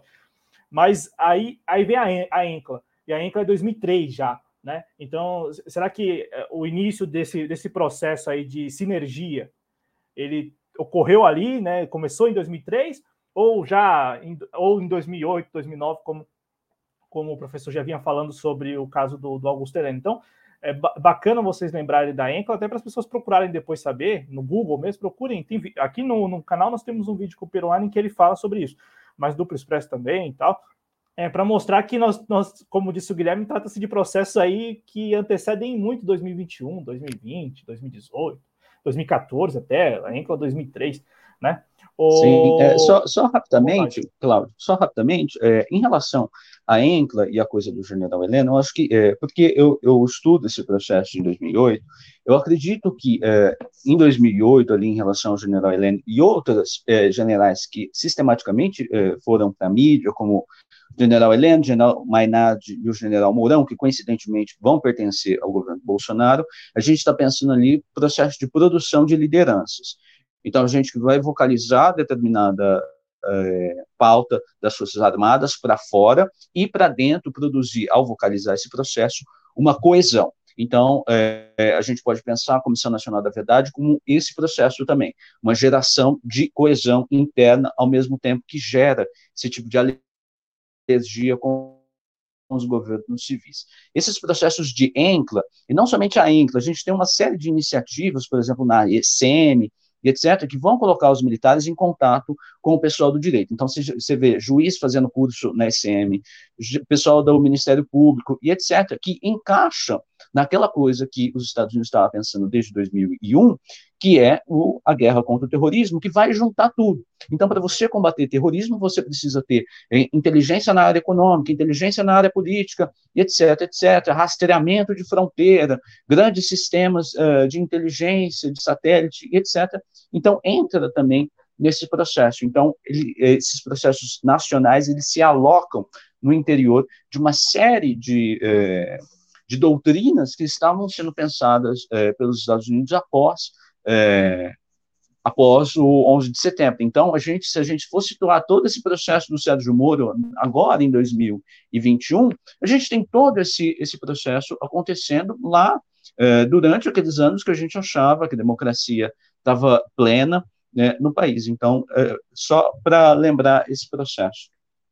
Mas toca aí, Matheus, nos outros temas que você queria passar. Importante. Importante porque a gente está falando de um processo aí já de quase 20, 20 anos, né? Considerando o início da ENCLA e também esses episódios que você trouxe aí, que eu não, não sabia desse, desse nome, né? Processo de, de criação de liderança. É, mas de fato faz todo sentido, né? São, são sujeitos hoje que são vistos como liderança, não por acaso cogitam até que, é, no caso do Hamilton Mourão, por exemplo, ele ano que vem se candidate e ganhe. Que é, que é interessante também esse, é, a abordagem, né? A abordagem do tipo assim, não, se ele se candidatar, ele ganha. É, é essa abordagem. Eu falo em relação ao Milton Mourão, candidato a senador pelo estado do Rio de Janeiro, ou candidato ao, governo do Rio de Janeiro. A mídia dá o tom de que se ele, se ele lançar a candidatura dele, ele tem é, muita chance de ganhar. Matheus, à vontade.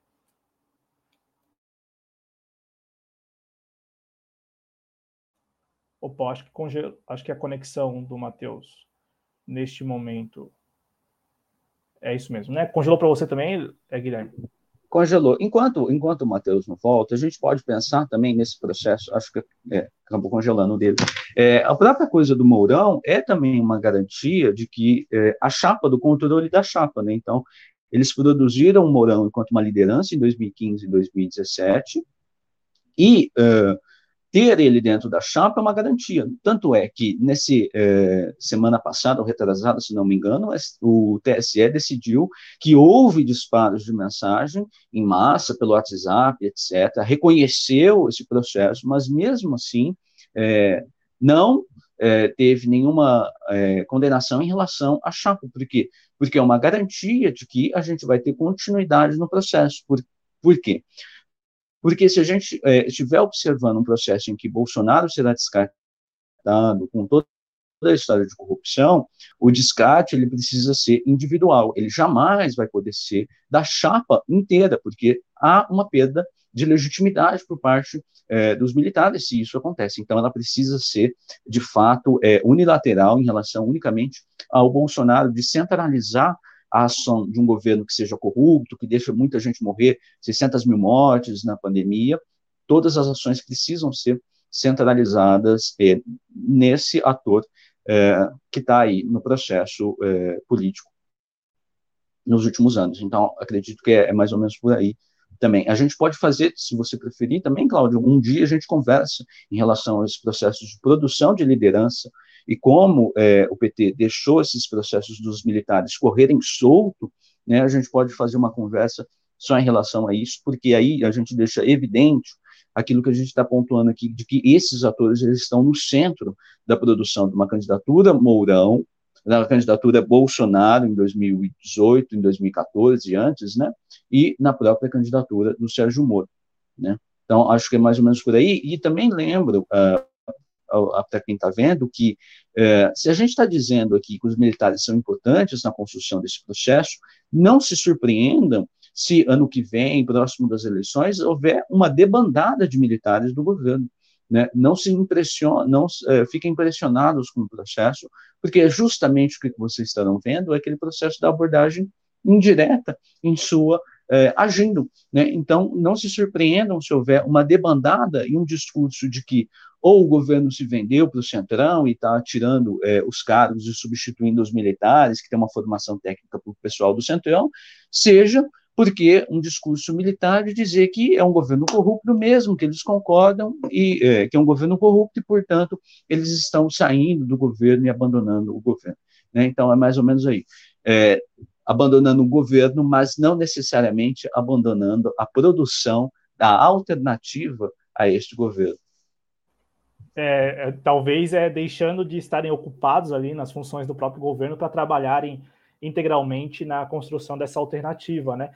É, então, dedicar todo o tempo que tem para poder construir essa alternativa. E foi interessante o que você acabou de falar, o, o Guilherme, porque aqui na TV Jovens Cronistas a gente fez uma redação recentemente falando do, do TSE, do que porque o TSE ele se viu nos últimos meses é, no centro do debate em relação às urnas, em relação a, ao voto impresso, né, uma, uma bandeira histórica de partidos e movimentos de esquerda e que foi também sequestrado por, por aqueles que estão hoje é, no poder e, e de maneira muito capciosa, né? Porque sequestrar essa bandeira para não vê-la ser implementada, né? Então, para não levar até a, a, a, a, última instância. E aí a gente falou do TSE e também lembrou que, é, de fato, a cassação da chapa é, são, pelo que nós temos de informação, são 15 pedidos de cassação da, da chapa do Bolsonaro e do Mourão, 10 já tinham sido arquivados, arquivadas antes, antes da votação recente, né, antes do julgamento recente. Matheus vai voltando aqui, Matheus que Caio está aqui de volta já. Então, eu, eu dizia que, de fato, o, a cassação da chapa, se você pega de 15 ações, 10 já tinham sido arquivadas, mas duas foram arquivadas agora. É, tem mais três lá, e as três também da, da, só, e também as ações são bem capengas, né? Que são aquelas ações só para falar, falar na campanha eleitoral que pediu a cassação da chapa, porque um, um pedido do, do, do, do Boulos e da Marina Silva em relação a, ao, ao hackeamento de um grupo no Facebook. É, como atribuir isso à candidatura XYZ, sabe? E as outras do PT eram, diziam respeito sobre disparo de mensagem e tal né? Até criou, teve ali elementos com base em notícias, mas é, também não conseguiu chegar e mostrar o, o, o, vínculo. Mas o que eu quero dizer é que está lá no TSE um, o tal do inquérito administrativo. E, e, esse inquérito administrativo é só contra o Bolsonaro. Não é contra a chapa, é só contra o Bolsonaro.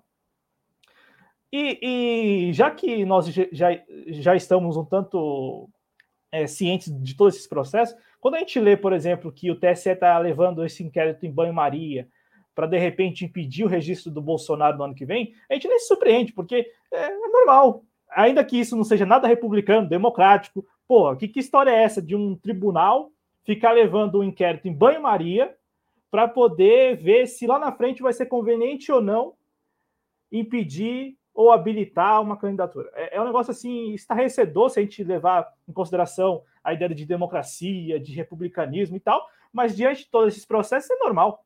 É normal que estejam chantageando, barganhando com o inquérito administrativo. É normal. Né?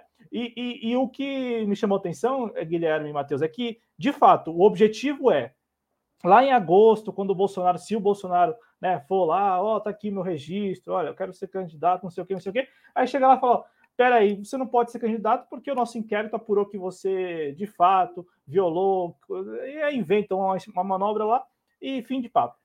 É, então, de fato, você tem um, no TSE neste momento o único que pode assim surpreender, pode render alguma coisa é esse inquérito administrativo contra exclu exclusivamente o Bolsonaro.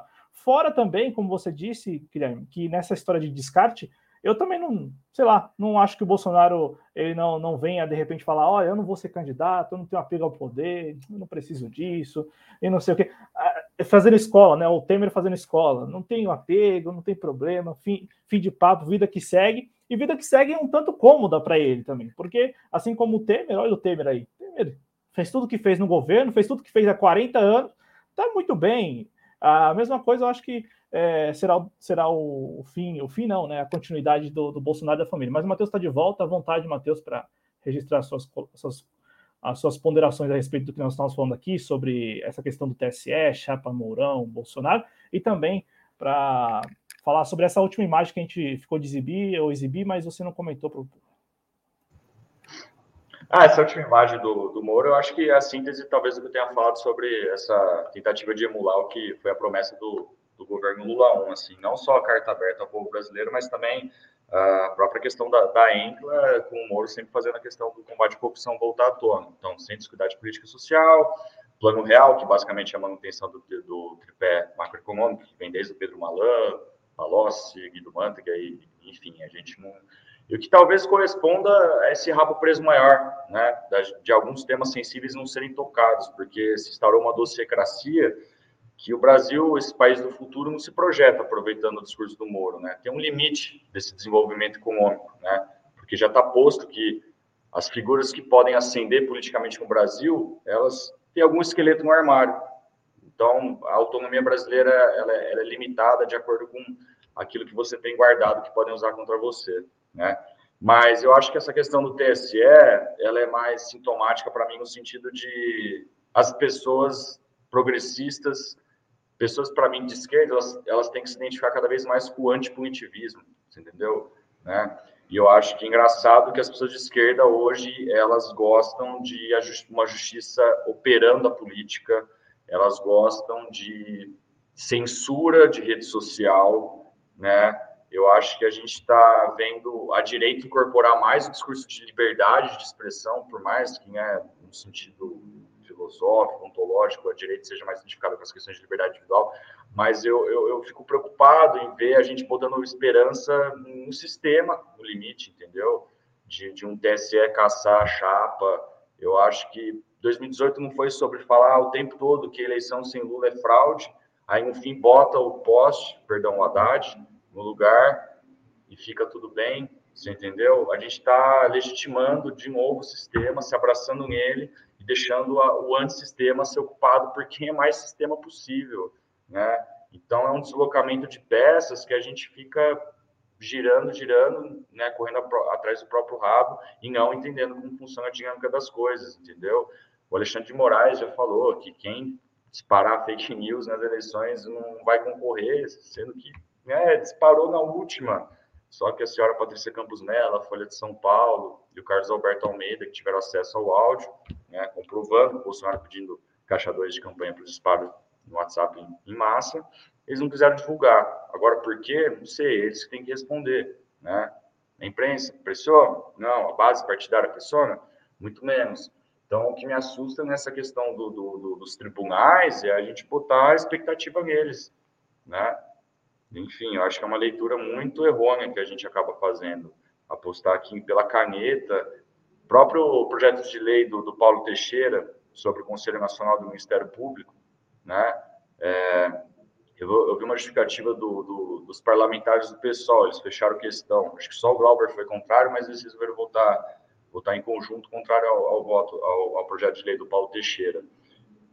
Acho que a justificativa foi que, dada a atual correlação de forças no, no, no Congresso, é mais positivo a gente confiar na casta jurídica, em, em membros carreiristas do Ministério Público, para temas de direito difuso, questões indígenas, né, questões contra, contra o agronegócio, enfim, é melhor de confiar nessa, nessa aristocracia dos sábios, né, do que confiar no voto, que é basicamente um membro ser eleito a partir do parlamento, que basicamente foi eleito.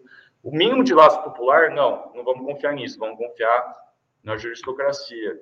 Então, eu falo, se o partido que teoricamente hoje bate mais no peito que é de esquerda tem essa leitura, que a justiça é mais uh, tem uma preocupação social maior do que o próprio voto popular, que, enfim, você pode né, questionar a democracia liberal, mas, enfim, é o, é o mínimo de laço popular que a gente tem é o voto, né?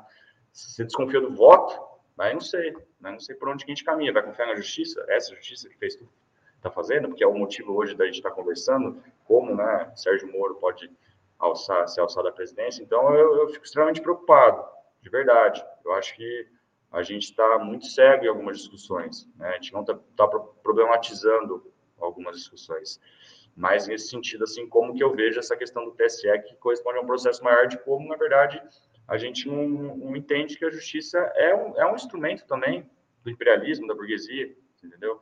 Isso, infelizmente, não é algo que a gente problematiza muito. É, eu até vou agradecer aqui publicamente o Ederson Ricardo, que fez a ponte aqui. Eu falo do Ederson Ricardo porque ele está lá no Twitter e falando, poxa, em 2017 era diferente, 2015 era diferente, porque agora mudou e está lá ele insistindo, insistindo, né? É, quase que sozinho às vezes, insistindo, falando, pô, mas era diferente há três anos atrás, por que agora mudou? Por que mudou, né?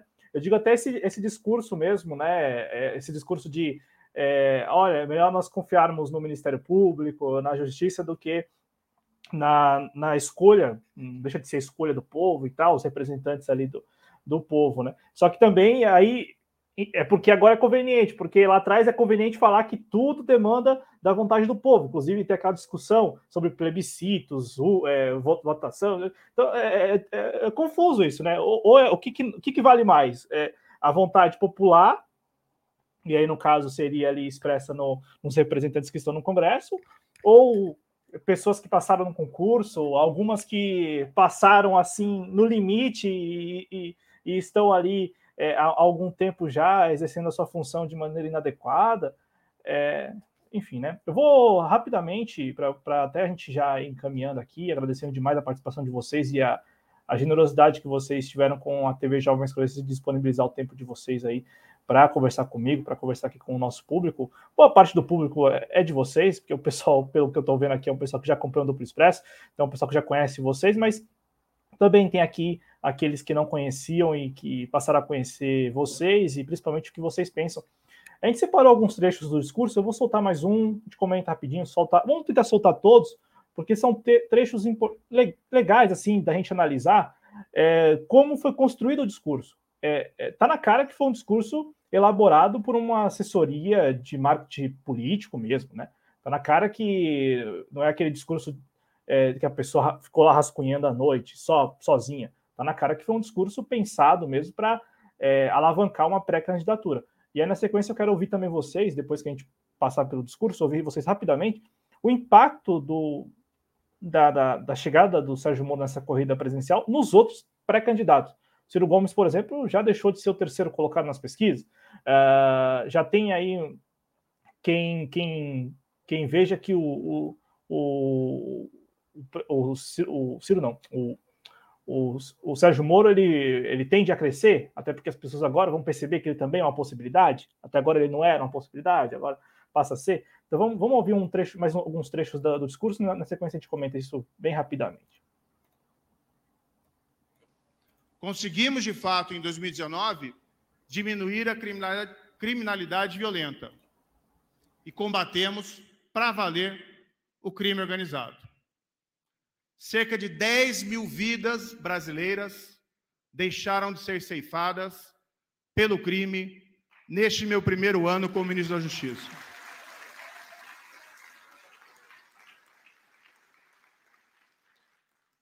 Combatemos com afinco o crime organizado. Isolamos, por exemplo, em presídios federais, as lideranças das gangues mais perigosas do país. Ninguém Ninguém combateu o crime organizado de forma mais vigorosa do que o Ministério da Justiça durante a minha gestão. Até quem não gosta de mim reconhece isso. E mais palmas, né? É foi um discurso cheio de palmas. Disseram que reduzir os crimes no Brasil e combater o crime organizado era impossível, mas nós fizemos. Então tá, tá aí é, o discurso, pelo menos esse trecho do discurso, em que ele lembra do primeiro ano dele no desgoverno Bolsonaro, Guilherme. E aí eu quero te ouvir, porque na sequência a gente também vai reproduzir o trecho em que ele fala da imprensa. É bom lembrar mais ou menos a contextualização. Naquele, naquele 2019, a gente veio de uma campanha eleitoral e também depois de anos em que a mídia falou muito sobre o número de homicídios no Brasil. 70 mil, 60 mil. Parece que de 2019 para cá, ou o número caiu muito mesmo, não tem mais ninguém morrendo assassinado no Brasil, ou a mídia parou de falar disso. E a mídia parou de falar disso. Não é que as pessoas deixaram de morrer por homicídio, não. A mídia parou de falar. Mas era uma pauta constante da, da imprensa em 2017, 2018 e também em 2019, né? Falar dos homicídios e tal. E também é, mostrar aquelas imagens, principalmente do Rio de Janeiro, em que o narcotráfico, a, aquela ideia de que a, a, as principais facções do Brasil, elas estavam, elas estavam tomando, ganhando território e tal. Até também um pouco ainda na esteira da, da intervenção lá no Rio de Janeiro, em 2017, E aí você pode até falar melhor, né? Também comandada por um militar e tal. Então, Guilherme, é, essa história de, da, da pauta de segurança pública também vai estar presente nesse, nessa narrativa do Sérgio Moro. Né? Sim, é, sem dúvida, e pelo que, é, de acordo com as pessoas que pesquisam isso, quase sempre esse tipo de iniciativa significa militarização da segurança pública e reiterar é, aquele combate a crimes que mexem com é, a gestão de patrimônio e, e etc. E é, num, isso numa ponta, e numa outra ponta, esse uso é, indiscriminado de leis, é, de operações de garantia da lei da ordem nos grandes centros urbanos, que é o uso das Forças Armadas para atuação interna é, ao país, e que, embora eles digam que eles não gostem de fazer esse tipo de operação, a doutrina que eles é, têm formulado e aquilo que eles têm aprendido ao longo dos anos diz é, totalmente o contrário, de que, de fato, a doutrina que esses caras estão pensando junto com eh, os Estados Unidos é uma doutrina de atuação interna ao país. E aí, lembra vocês, como o Cláudio já lembrou, a operação no Rio de Janeiro, que foi eh, uma iniciativa de choque de ordem no Rio de Janeiro, para passar essa, uh, essa impressão de que as Forças Armadas iam controlar o problema da segurança pública, que também teve uma jogada midiática na produção desse processo, mas que também teve é, um general, o general é, Sérgio Etchegoyen,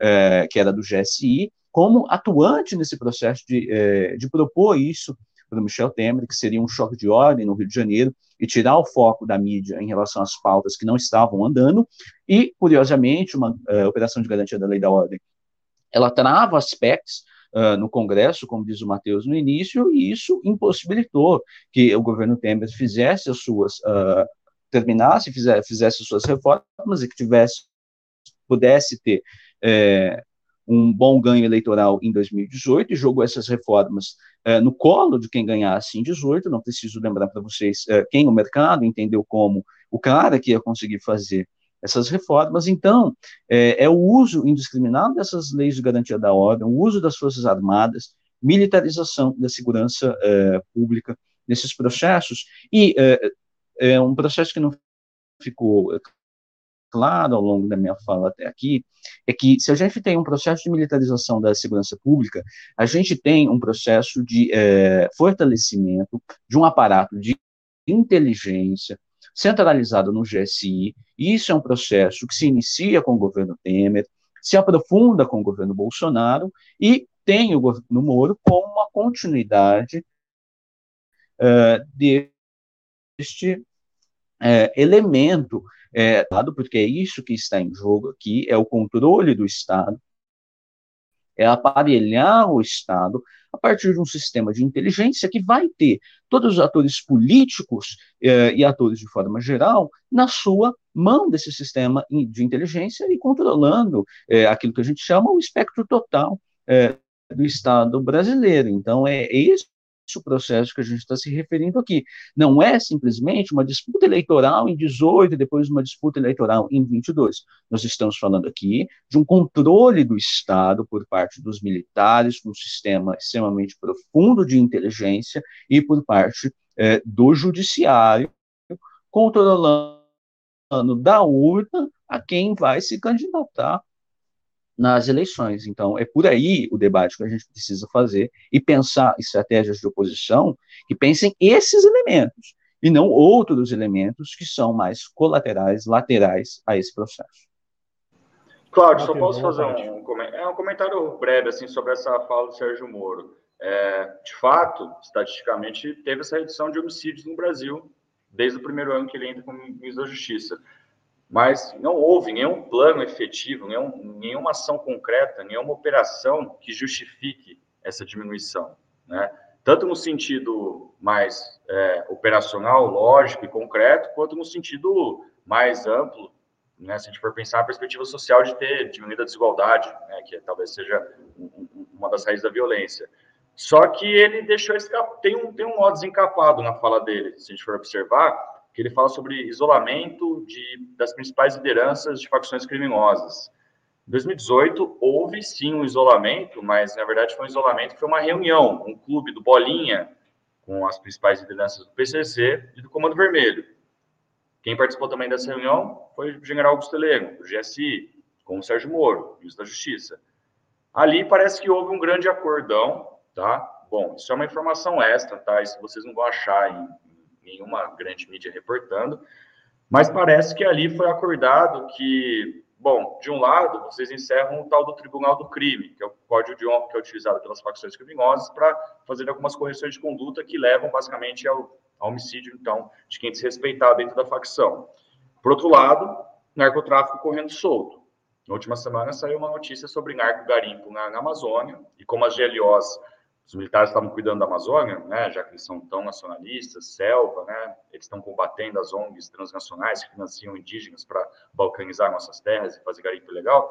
Então, parece que o narcotráfico no Brasil está rolando solto, né, através das fronteiras, que também são cuidadas pelos militares, no CISFRON, e, por outro lado, os homicídios caíram. Então, foi um acordo tácito entre crime organizado GSI e Ministério da Justiça. Então ele deixou aquilo ali está ali, entendeu? Essa questão de isolamento não fecha a conta. Você isolar principais lideranças do crime organizado, isso corresponde à queda de taxa de 10 mil homicídios por ano. Qualquer especialista de segurança pública, a Ilane Zabó, que né, é tão próxima dele, ia desmentir ele na cara. Né? Então é algo para a gente aprofundar. Tá bom, por que Sérgio Moro caiu todos os homicídios? E aí, pegando o carona que você falou, já que a mídia não está falando muito sobre isso, talvez a mídia está guardando para falar sobre isso ano que vem. Vai que estoura o número de homicídios ano que vem, né? Por conta de carestia, miséria que a gente vai viver por conta da pandemia, grau de informalidade, desemprego, né? Vai que vem essa discussão e aí vão lembrar do Sérgio Moro, que quando foi ministro da Justiça os homicídios tinham caído tanto. Né? Então é outra coisa para a gente ficar atento, né? questão da segurança pública. Era só isso. Rapidinho também, tem aqui um afago à imprensa, o, o Guilherme. Vamos exibir e a gente comenta na sequência. Incluo aqui, nessa atitude de respeito e generosidade, a imprensa. Chega de ofender ou intimidar jornalistas.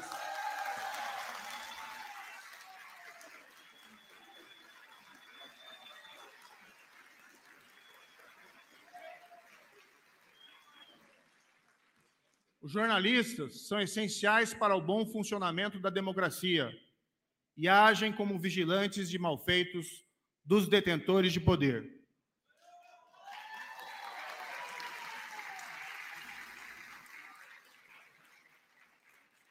A liberdade de imprensa deve ser ampla.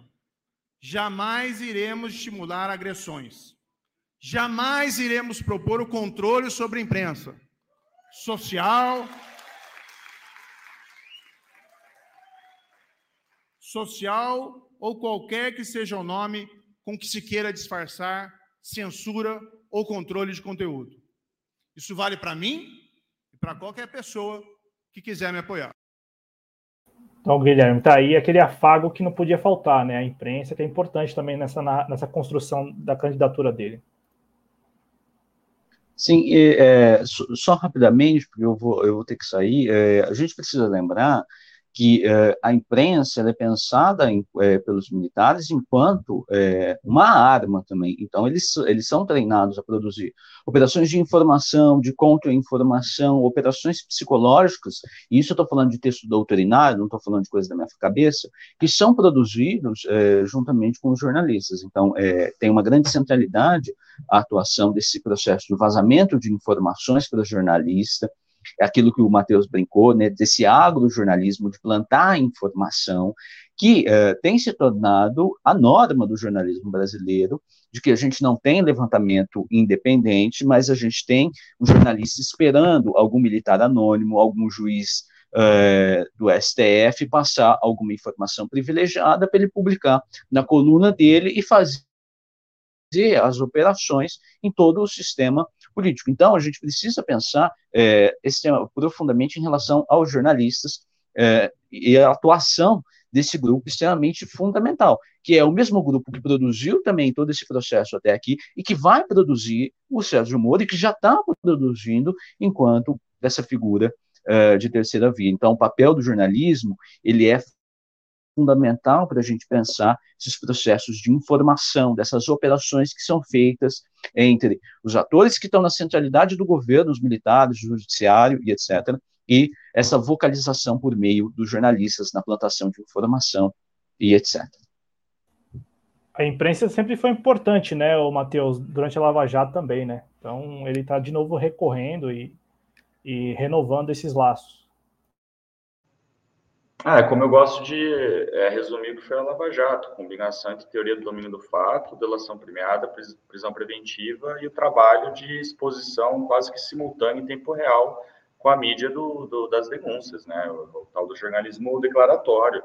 As pessoas já, elas já eram acusadas, elas já tinham a sentença delas dada pela mídia porque era o Matheus Leitão, filho da Maria Leitão, outros, né, tantos que acabavam sempre reportando as denúncias do MP, as decisões do Moro, e eu acho que foi uma sagacidade enorme de quem fez esse discurso dele de já vir colocando a mídia do lado, né? Questão da liberdade, expressão, você que acompanha trend de Twitter sabe como é que está essa discussão lá dentro, e a esquerda patinando em cima, defendendo Big Tech, né, na questão da censura, então acho que, de novo, é um cara que está sendo muito bem assessorado para construir a campanha dele. Inclusive, acho que um, um, dos assessores dele é o Felipe Dávila, que é um cientista político que já trabalhou na campanha do, do Alckmin. Mas pode ter certeza que tem gente muito mais, né, safo, muito mais alto ali na campanha dele. E é por isso que a gente tem que fazer essas conexões, entender o que, que o que, que, representa Sérgio Moro, né? O tamanho do preso que foi o Banco Estado significa que ele representa gente muito grande,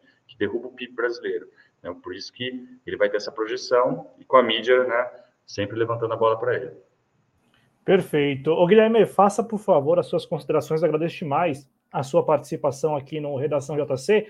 E, se possível, é, rapidinho, é, como que você enxerga aí, não o Sérgio Moro, mas os que estão se colocando contra o Sérgio Moro nessa disputa pela presidência da República? Eu me refiro, por exemplo, ao Lula, que é, está é, na Europa, né, fazendo um périplo ali por alguns países da Europa, Alemanha, Bélgica, é, França e Espanha, mas aqui no Brasil deixou aí, nesta semana, essa história aí com o Alckmin, né? E o próprio Geraldo Alckmin, num, olha só, num reality show de, de política, que é uma história assim, muito daquelas bagunçadas, né? Um reality que é apresentado pelo. Não pelo Pedro Bial, é apresentado também não pelo Mion, é apresentado pelo Márcio França. Um reality que busca aí formar é, políticos, né? Pessoas que queiram, de repente, se aventurar na política. E, e aí, ontem, na, na gravação do último episódio aí desse, desse reality, que não é ao vivo, é um reality gravado, que vai estrear nas redes sociais do Márcio França em dezembro, o Geraldo Alckmin deixou ali nas entrelinhas que está rolando essas conversas aí por meio de interlocutores. Né? Ele que vai deixar o PSDB, pode ir para o PSB, e aí ele deixou isso meio que aberto ali, essa possibilidade. Então, Comenta para a gente rapidinho isso, né? Como que você enxerga também como os outros que estão se colocando aí nessa disputa também, às vezes, talvez estejam mais favorecendo do que prejudicando essa, essa construção da, da, da, candidatura do Sérgio Moro, agradecendo mais uma vez a sua disponibilidade e, como eu disse, a generosidade de você ter cedido seu tempo aqui para a TV Jovens Cronistas ao longo da minha fala, eu vejo é, muito deficitária a, a oposição é, e atores que se propõem fazer uma oposição eleitoral é, em relação ao Sérgio Moro. Essa coisa de Alckmin e Lula, eu, eu vejo enquanto agrojornalismo, plantação no jornalismo, é, operações que são difíceis da gente é, puxar o fio condutor disso, do que é, os atores que estão produzindo isso estão querendo é, incentivar, e aí a gente entra no campo especulativo. Então, eu, eu tenho para mim que são operações para ver, é, testar cenários, é, que é uma lógica dessas operações de informação militares junto com jornalistas e etc. É para testar cenários, é para produzir esse tipo é, de coisa no, na mídia. Né? Então, é, acho que é mais ou menos por aí. Eu agradeço o espaço uh, da TV Jovens Cronistas de estar aqui conversando sobre vocês. Deixo o convite para a gente conversar outra vez só sobre militares, todo o processo ao longo do governo, dos governos petistas, que é o que eu tenho pesquisado é, mais de perto, é, que também envolve esses processos de relação de militares com jornalistas, então é um processo que está em conexão com isso que a gente está falando aqui.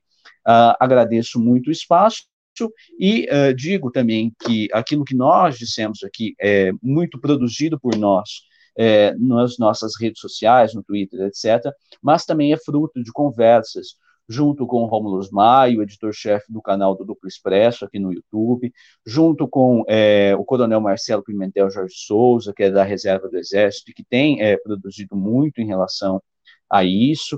Tem um capítulo do livro, é, um capítulo no livro aqui, A Crise Militar, do, organizado pelo professor João Roberto Martins Filho, que também é uma fonte muito interessante de ser consultada e lida, e também das conversas que eu e o Matheus temos com o professor Pedro Leiner, que é, produziu um livro que inclusive foi indicado para o Jabuti, está finalista do Jabuti, que é o Brasil no espectro da guerra híbrida.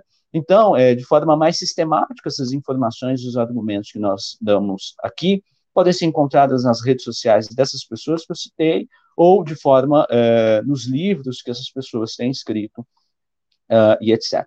Então, uh, é mais ou menos por aí. Agradeço mais uma vez a participação.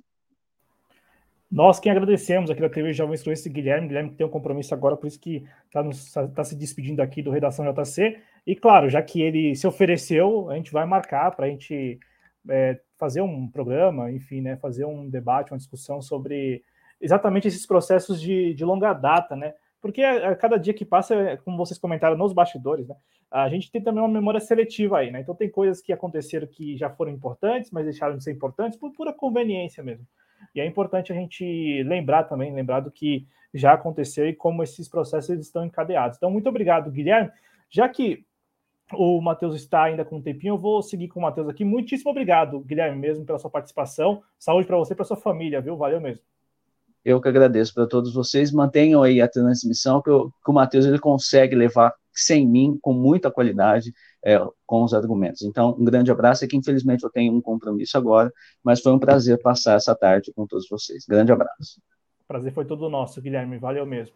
Valeu, a, gente segue por, a gente segue por aqui, ô Matheus, e uhum. já é, para você comentar, você falou durante o programa que você é, é militante do PT e tal, é, como que você observa isso, essa, essa história que eu concordo com o Guilherme, tem, um, tem muito de jogar mesmo para medir a temperatura e tal, só que até agora é, ninguém, não é que ninguém, tem aquelas, aquelas coisas, ah, não, isso aí a gente deixa. Ninguém desmentiu, em outras palavras, ninguém desmentiu. É, meio que joga para frente, fala que ah, tudo é possível, ou melhor, fala que ah, não tá, nós não estamos conversando sobre isso, mas ninguém desmente essa possibilidade que começou a ser ventilada na semana passada e que nessa semana mais pessoas vieram para corroborar essa possibilidade que, olha, convenhamos, é um negócio assim é, assustador de se pensar, mas essa possibilidade de uma chapa Lula e Alckmin, PT, PSB, não seria PT e PSDB, obviamente, seria PT e PSB. O que, que você pensa, cara, dessa, dessa história? Você, você concorda que, com o Guilherme de que estão, estão, estão tentando medir a temperatura, mas se der certo, pode ser que, que role. É, é o famoso quem viu, viu, quem não viu, mentiu. Se alguém vier desmentir, vai ser desmentido. Então tem que deixar no ar. E vindo de quem veio, a notícia original veio da Thais Oyama, se eu não me engano, né? Não, veio da Mônica Bergamo. Ah, foi a Mônica Bergamo? A Mônica Bergamo. Tá.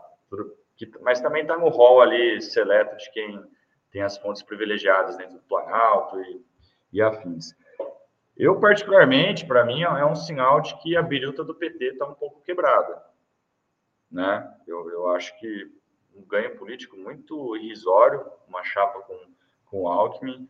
Para o Alckmin, eu acho que seria a morte política dele. Né? O Alckmin não é, um, não é um político que tem projeção para fora do estado de São Paulo. Eu acho que ele tem força aqui. Se ele, porventura, vier concorrer para o Palácio dos Bandeirantes, ele tem chance de ganhar. O PT é um partido que está morto aqui. Eu, eu acho que né? Talvez o, o, o Márcio França tenha alguma possibilidade, mas eu acho que o Alckmin tem muito mais a perder compondo essa chapa. Então, eu acho que entra sim essa dinâmica de, de prospecção de cenários, mas eu vejo com agora falando, né, no meu particular assim, como como petista, eu vejo com muito temor assim, é, você confiar nessas notinhas soltas, achar que você vai colher alguma coisa, sabe? Eu acho que poderia se pensar em outro tipo de perspectiva de construção, porque, de novo, remete àquela ideia de frente ampla, extremamente abstrata, né? Que projeto de país que a gente está falando? O Lula falava as coisas mais sensíveis e que mexiam né, mais com, com, com os ânimos da população quando ele estava na cadeia. Desde que ele sai, desde aquele primeiro discurso, eu só vejo o Lula falando de coisas muito superficiais, é, essa memificação da política, o Lula com a coxa fibrada dele, o Bolsonaro com o barrigão. Então, eu, assim, não sei, é, é uma sensação de que talvez as cartas estão meio que marcadas e a gente está só indo por uma narrativa que está sendo construída, né? E, e, tem muita pouca agência dos atores. Né? No limite é isso que eu quero dizer. Eu acho que o debate não vai ser movimentado pelas ruas. A gente vai continuar numa dinâmica de reatividade a essas plantações de jornalistas que eles próprios já né, respondem a uma dinâmica do, da alta casta aqui que já está só fazendo as testagens para ajustar os ponteiros. Então, eu vejo com muita preocupação. Eu acho que deveria ter tido uma postura mais firme, sim, de alguém dentro do partido. Mas, como comentei com você nos bastidores, o José Dirceu estava se encontrando com a Luísa Nunes e com o Arthur Vigílio, né, expoentes do PSDB. Então, eu, eu sinceramente, se eu já estava cético né, antes com essa notícia do Lula com Alckmin, eu, eu já acabo achando que não tem uma grande perspectiva de, de, de mudança assim do, do PT vir com, com um projeto de reconstrução nacional. Eu, eu já acho que isso é um sintoma muito negativo. O, o Jean Paulo Ribas, aqui no nosso chat, diz: essa chapa Lula-Alckmin parece ser para reforçar o ah. discurso de que são todos corruptos contra o Moro. E aí eu te pergunto, Matheus, é, todos nós temos ciência que o Lula é uma figura política ímpar uhum. é, com a capacidade de, de, articulação e até também de, de leitura que se acima mostrou é, né, acima da média. Então, é, vamos lá, já que isso está tão, parece tão óbvio para nós, uhum. que está tudo encaminhando para o Sérgio Moro ele, ele ter uma vida muito fácil, né? Se ele se aventurar mesmo a ser candidato à presidência e tal. Você acha que da, da parte do ex-presidente Lula, é, ele não está enxergando isto, ou ele enxerga e está esperando o um momento mais apropriado para, ou de repente, colocar que não vai ser candidato, falar, ó, não, não sou candidato, eu nunca falei que eu sou candidato, vocês colocaram nas pesquisas aí e tal, eu não, não sou candidato, ou de, de repente é, chutar o balde e começar a apontar o dedo, sabe, aquilo que nós não vimos até agora, ele passa a fazer, então ele, candidato apontando o dedo, apontando e fazendo aquilo que ao longo deste programa a gente apontou como sendo o, o caminho mais, mais correto na, de como lidar com o Moro. O que, que você pensa? Você, você, acha que vai chegar esse momento em que ele vai se lançar mesmo candidato e vai começar a, a, apontar quem é o Moro mesmo e tal, algo que nós não vimos até aqui agora, até agora, ou ele vai de repente falar, olha, eu não, não, nunca fui candidato, não sou candidato, e vocês que se resolvam aí diante dessa, dessa, dessa, desse cenário já um tanto armado. Ó, tudo aponta para que seja a segunda opção, dele tirar depois dele da reta, até porque teve uma entrevista que saiu na Veja, eu não sei se foi entrevista ou se foi uma citação, né, que pegaram de fora dele, de, de alguma conversa, que ele se pôs à disposição, inclusive, para ser cabo eleitoral, né, como se fosse de novo a dinâmica de 2018. É, mas, assim, essa, essa, essa pergunta sua é a pergunta do bilhão para o petista autocrítico né? Porque a gente vive nesse sebastianismo de quando que vem o Lula que vai, ó, né, vir aqui e tal, mas tudo aponta para que ele tire o dele da reta no fim das contas, porque se todas as questões sensíveis já tiveram um time melhor para serem colocadas, ele não veio até agora, e né, no momento surge essa candidatura que vai contra tudo aquilo né, que ele luta contra, então é o momento de maior expectativa para que ele aponte fraude de processo e tal, e a gente sabe que né, isso não vai acontecer, então eu, acho que no limite ele vai fazer um cálculo familiar, né, e quando eu falo família, o PT está incluso nessa família que ele pensa, porque eu acho que algumas questões, se ele realmente for querer colocar à tona, pode colocar em xeque algum, alguns grandes quadros do partido, então, se eu tiver que responder na lata, eu, eu acho que vem um Lula tímido para o ano que vem, vai vir uma discuss, um discurso sobre renovação do partido, por cara nova, e possivelmente vir o professor do INSPER de novo, né? Colocar o cara que não teria problema em também fazer reforma liberal, você entendeu? É, isso é o que eu acho, né? Não, bacana, porque até agora ele, é, ele nem sequer é pré-candidato, ainda que ele tenha dito naquela entrevista coletiva que ele deu na, lá em Brasília, o Lula disse assim: ah, Só se a Glaze está escondendo alguém aí, uhum. né? Porque senão, mas eu deixo isso para ano que vem, não sei o quê. Então ele vai jogando para frente. Só que aí, ao mesmo tempo que ele joga para frente, e, e, também ao mesmo tempo que ele, ele passa essa mensagem dúbia, né? A, a, hum. É como se ele não soubesse dessas articulações todas que estão ocorrendo. Eu nem me, falo, nem me refiro a, a Alckmin, mas eu falo uhum. do Sérgio, da entrada do Sérgio Moro, dessa, dessa questão envolvendo o TSE, urnas positivo. É como se ele desconhecesse esses fatos. E aí, é, eu tenho também comigo que, ao menor sinal de que ele não vai levar, é, de que, sabe, não, não, vai, não vai chegar ao terceiro mandato, eu acho que aí, como você disse, aí a justificativa ele aí arranja, né? Hum, arranja, isso é tranquilo. E, eu, e outra né, questão que eu fico pensando, não mudando a correlação de forças, a dinâmica que está aqui, supondo que ele concorra e vença, ele vai ter que tocar um mandato que vai queimar a biografia dele. Entendeu? Se ele não vai virar o jogo com os generais que estão lotando a máquina pública, se ele não vai virar o jogo com a juristocracia, que está com o poder da caneta na mão, se ele vai entrar com um Congresso fraco, porque o PT não vai eleger muitos deputados. Né? O PT está retrocedendo a um tamanho menor do que era na década de 90. Aqui no estado de São Paulo ganhou quatro prefeituras na, na eleição passada. De 645 e... municípios, é bom. Né? Só isso, né? Então, o que, que ele vai fazer, cara? Ele vai queimar a biografia de talvez um dos maiores presidentes da história do Brasil para ser um cara que vai talvez enterrar a ideia de esquerda no poder, né? Então, eu acho que, assim, é, na estratégia do petismo, lógico que funciona muito bem essa dinâmica da dubiedade do Lula, porque você vai arrastando a ideia do combate ao Bolsonaro, de derrubada, e fica essa dinâmica Lula-PT-Bolsonaro, é, Lula-Bolsonaro, e, e um pragmatismo eleitoreiro é interessante para o partido manter isso, né? porque aí você elimina possíveis outras saídas mais à esquerda ou mesmo mais à centro-esquerda. Mas eu acho que né, é, tem a biografia dele que está em jogo, é, ele também está novinho, certo? E o, e, o, e o PT tem rabo preso, a gente sabe disso, né? Tem, tem culpa no cartório também. Alimentou esse monstrengo que a gente está falando tanto hoje, que é a Lava Jato. E eu acho que não tem bala na agulha para poder, hoje em dia, combatê-lo, infelizmente.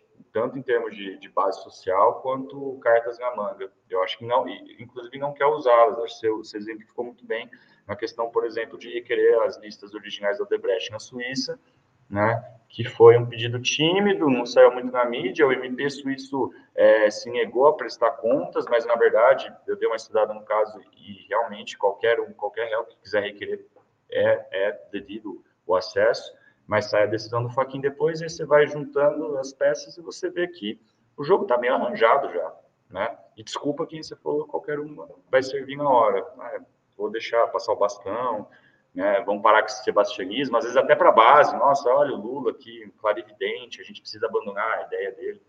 Enfim, desculpa, não vai faltar, Cláudio. Não, é, não. E, e, assim, as contradições também, elas, elas sempre existiram e sempre vão existir, né? Então, Sim. também é, a pessoa ter aquele cuidado para não se contradizer, acho que é, esses últimos anos mostraram que não, não tem porquê se prender a isso. Ah, eu não vou, se, não vou me contradizer. Não, tem que se contradizer. É, não é que se tem, mas é, o que mais acontece mas são acontece. contradições, né? É, eu falo porque é, é, engraçado, se isso acontecer, imaginando lá abril, março, né? Março, uhum. abril do ano que vem, ou até agosto, é engraçado porque hoje, 13 de novembro, tudo está nas costas do Lula. Então, uhum. tudo é o Lula. Então, assim, é, aí lá em agosto do ano que vem, se virem com essa de que, ah, nós precisamos mudar, é, precisamos é. agora acabar com isso. Né? Chega, agora é o PT, Partido dos Trabalhadores, que, que se renova, que, que não é dependente do Lula. Uhum. É, tem que trabalhar bem essa narrativa, de fato. Não é, não é uma desculpa das mais simples, mas é Brasil, né? É, tem, tem algumas viradas que a gente não espera.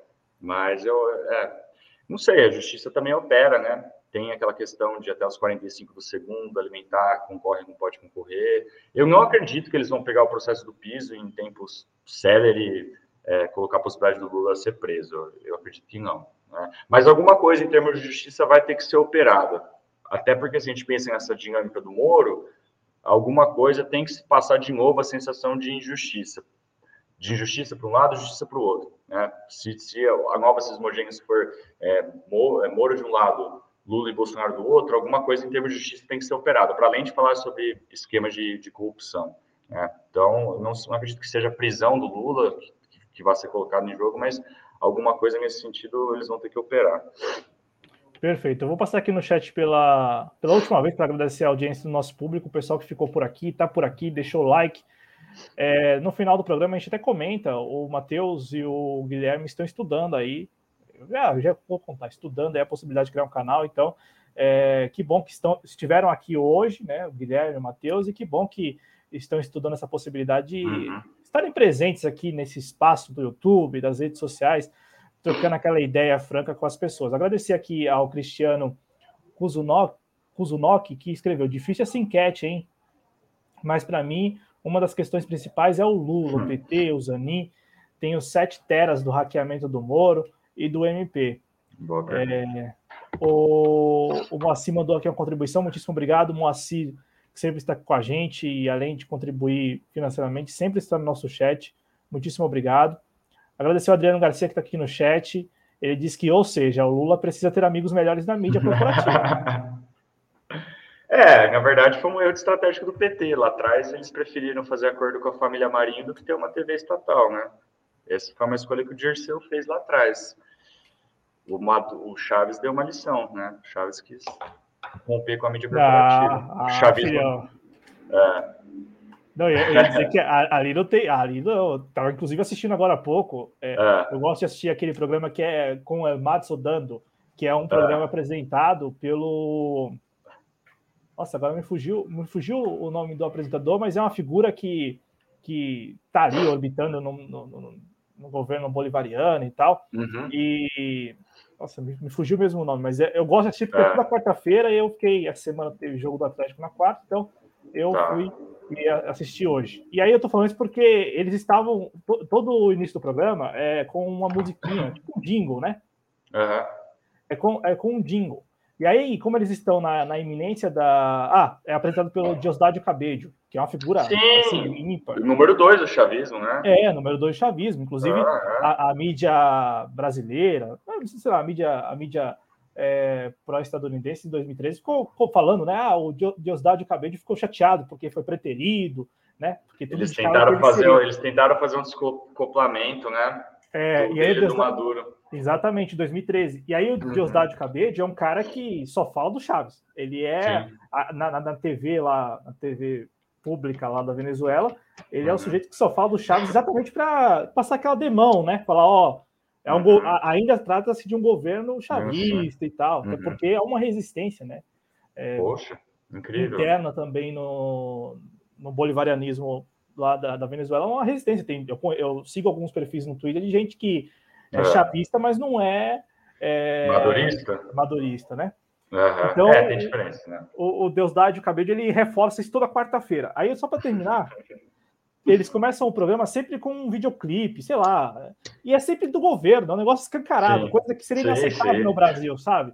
Um negócio que seria inaceitável. Você falar, porra, a TV Brasil é, com, com o jingle do PT, entendeu? Com, com o videoclipe do PT. E eles, eu assisti o programa hoje, eles estão na iminência da, da, das eleições é, para os governos, né, os governos estaduais e também para uhum. as prefeituras. E aí eles têm um jingle que é do PSUV, né, que é o partido da, deles lá, né? Uhum. E, e, é um videozinho de cinco minutos só elogiando o partido, enaltecendo o partido, falando do partido. Que se dane que é uma TV pública, que se dane que tem gente que não gosta do PSUV na Venezuela, que se dane que tem candidatos da oposição. É um negócio assim que. Escancarado. É, e que seria inaceitável aqui no Brasil. Né? É, eu, eu chamo isso de operar com a razão do Estado, cara. Porque a gente teve presidente que deixou um juiz de primeira instância virar o país de cabeça para baixo. Depois de uma dessa, a gente tem que né, enaltecer pessoas que operam com razão do Estado, porque senão vira a meleca que virou o Brasil, né? É, tanto é que lá eles, eles têm mantido, né? E olha que não é pouca coisa, não. São os Estados Unidos e os Pô. Estados Unidos com um agente interno lá, o Juan Guaidó, por um tempo, né? Você entendeu? Capriles, só. Capriles, a, a, a, Maria Corina, uhum. é, que foi entrevistada pela Silvia Colombo. Silvia Colombo, que é a correspondente da Folha para a América do Sul. Sim. Uma entrevista assim, daquelas mais calhordas, sabe? Com todo respeito, mas é difícil. É, mas é, é encomendado, é, é complicado. É. Ô, Matheus, muitíssimo obrigado pela sua participação. Pô. Se tiver algo a acrescentar, cara, fica à vontade. É, o pessoal aqui no chat elogiando o, o Adriano falou assim que não sei o que. O Adriano, que é nosso editor responsável aqui do projeto. Uhum. Não sei o que uma aliança com o Alckmin ajudaria ao Haddad. Essa gente é antipetista, vão dizer que o Alckmin é, aluou. Aluou? Ou lulou, será? É. Ele... É, acho que pro Alckmin não ajuda em nada. O Alckmin, é, a morte política dele é se sair eventualmente essa chapa, né? Mas acho que não tem chance. É, mas é, mas é bacana também a, a como, como ele joga com, com essa história, né? Ele não nega também. Né? Não nega. Ah, tá de boaça. Vamos ver o que o pessoal fala. Eu acho que é mais sobre isso, entendeu? A Maria Ângela agradecendo, muito obrigado. O Marco Souza também aqui. Diz que acompanha. Ah, pedindo para acompanharem vocês nas redes sociais. Exatamente, acompanhe lá no Twitter. Eu, como disse no início do programa, não conhecia o Matheus, conhecia essa semana, e o Guilherme já conhecia há algum tempo aí do Twitter. Uhum. O Leandro escreve que estão negociando, a esquerda de Pelúcia leva o governo de São Paulo e a direita continua na presidência. Quem que seria a esquerda de Pelúcia em São Paulo? Ah. É um, é, pode ser aquele cara que esteve no interior. Esteve aí. Foi em São Carlos? Não, foi Rio Claro, né? Rio Claro. Rio Claro, Rio Claro. Rio claro. Ah, mas não vai, né? Será? Acho que não. É, ele é o candidato perfeito para a direita no segundo turno, eu acho como foi para a prefeitura com Covas, eu acho que pode ser um, um replay, sabe? Que no limite muita gente não votaria no pessoal, né? Mas enfim, isso é papo para para um outro programa aqui outro ou programa. já no futuro canal de vocês. Pô, né? quem sabe, né? Quem sabe? Estamos ensaiando aí, fazer uma live experimental em dezembro, ano que vem a gente vem com o canalzinho aí. Bacana. Matheus, muito obrigado mais uma vez viu, pela sua disponibilidade, pela generosidade também de ter topado conversar com a gente aqui na TV Jovens Cronistas por 2 horas e 17 aqui no nosso canal. Valeu Bom, mesmo. Bom demais, cara. Fiquei feliz aí pelo convite, que eu falei para você nos bastidores, eu estava precisando já externar assim, as coisas que eu tenho lido a respeito, debatido com os meninos, com o Piero, com o Romas, no Duplo Expresso. Então, eu que agradeço aí o convite portas abertas, tanto para o eventual canal lá na frente, também gostaria de retornar aqui para a gente discutir sobre outros assuntos, e agradeço demais aí quem ficou até o final, e é isso, bom sabadão para nós. Bom sabadão aí, como disse o Matheus, lembrando que o Matheus está no Twitter, arroba né? Matheus. Pode falar Omo, Omo, né? Omo, Omo Matheus. Então, arroba Omo Matheus. Para quem está nos escutando via podcast, é Omo com H mesmo, né? H-O-L MO Mateus sem H, tá? Para quem está nos escutando via podcast. E também o Guilherme Lemos lá no arroba o Lemos Gui no Twitter. Ambos que estiveram aqui com a gente né, nesta edição muito especial do nosso Redação JC. Eu agradeço a todos vocês. Ah, o Thiago Vídeo Real também estava por aqui, hein? Tava por ah, aqui. Tiagão.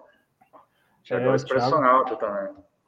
Ah, é aqui hoje invasão, né? Invasão aqui do é, do, do, chat, mais uma é. vez. Muitíssimo obrigado pelo prestígio da audiência de todos vocês. Desejo saúde, se cuidem, bom final de semana. A gente volta aí numa próxima aqui na TV Jovens Cronistas. Valeu, Matheus, mais uma vez. Obrigado. Obrigado Valeu, Cláudio. E ao Ederson, Ederson Ricardo. Ederson, obrigado pela ponte, Ederson. Valeu.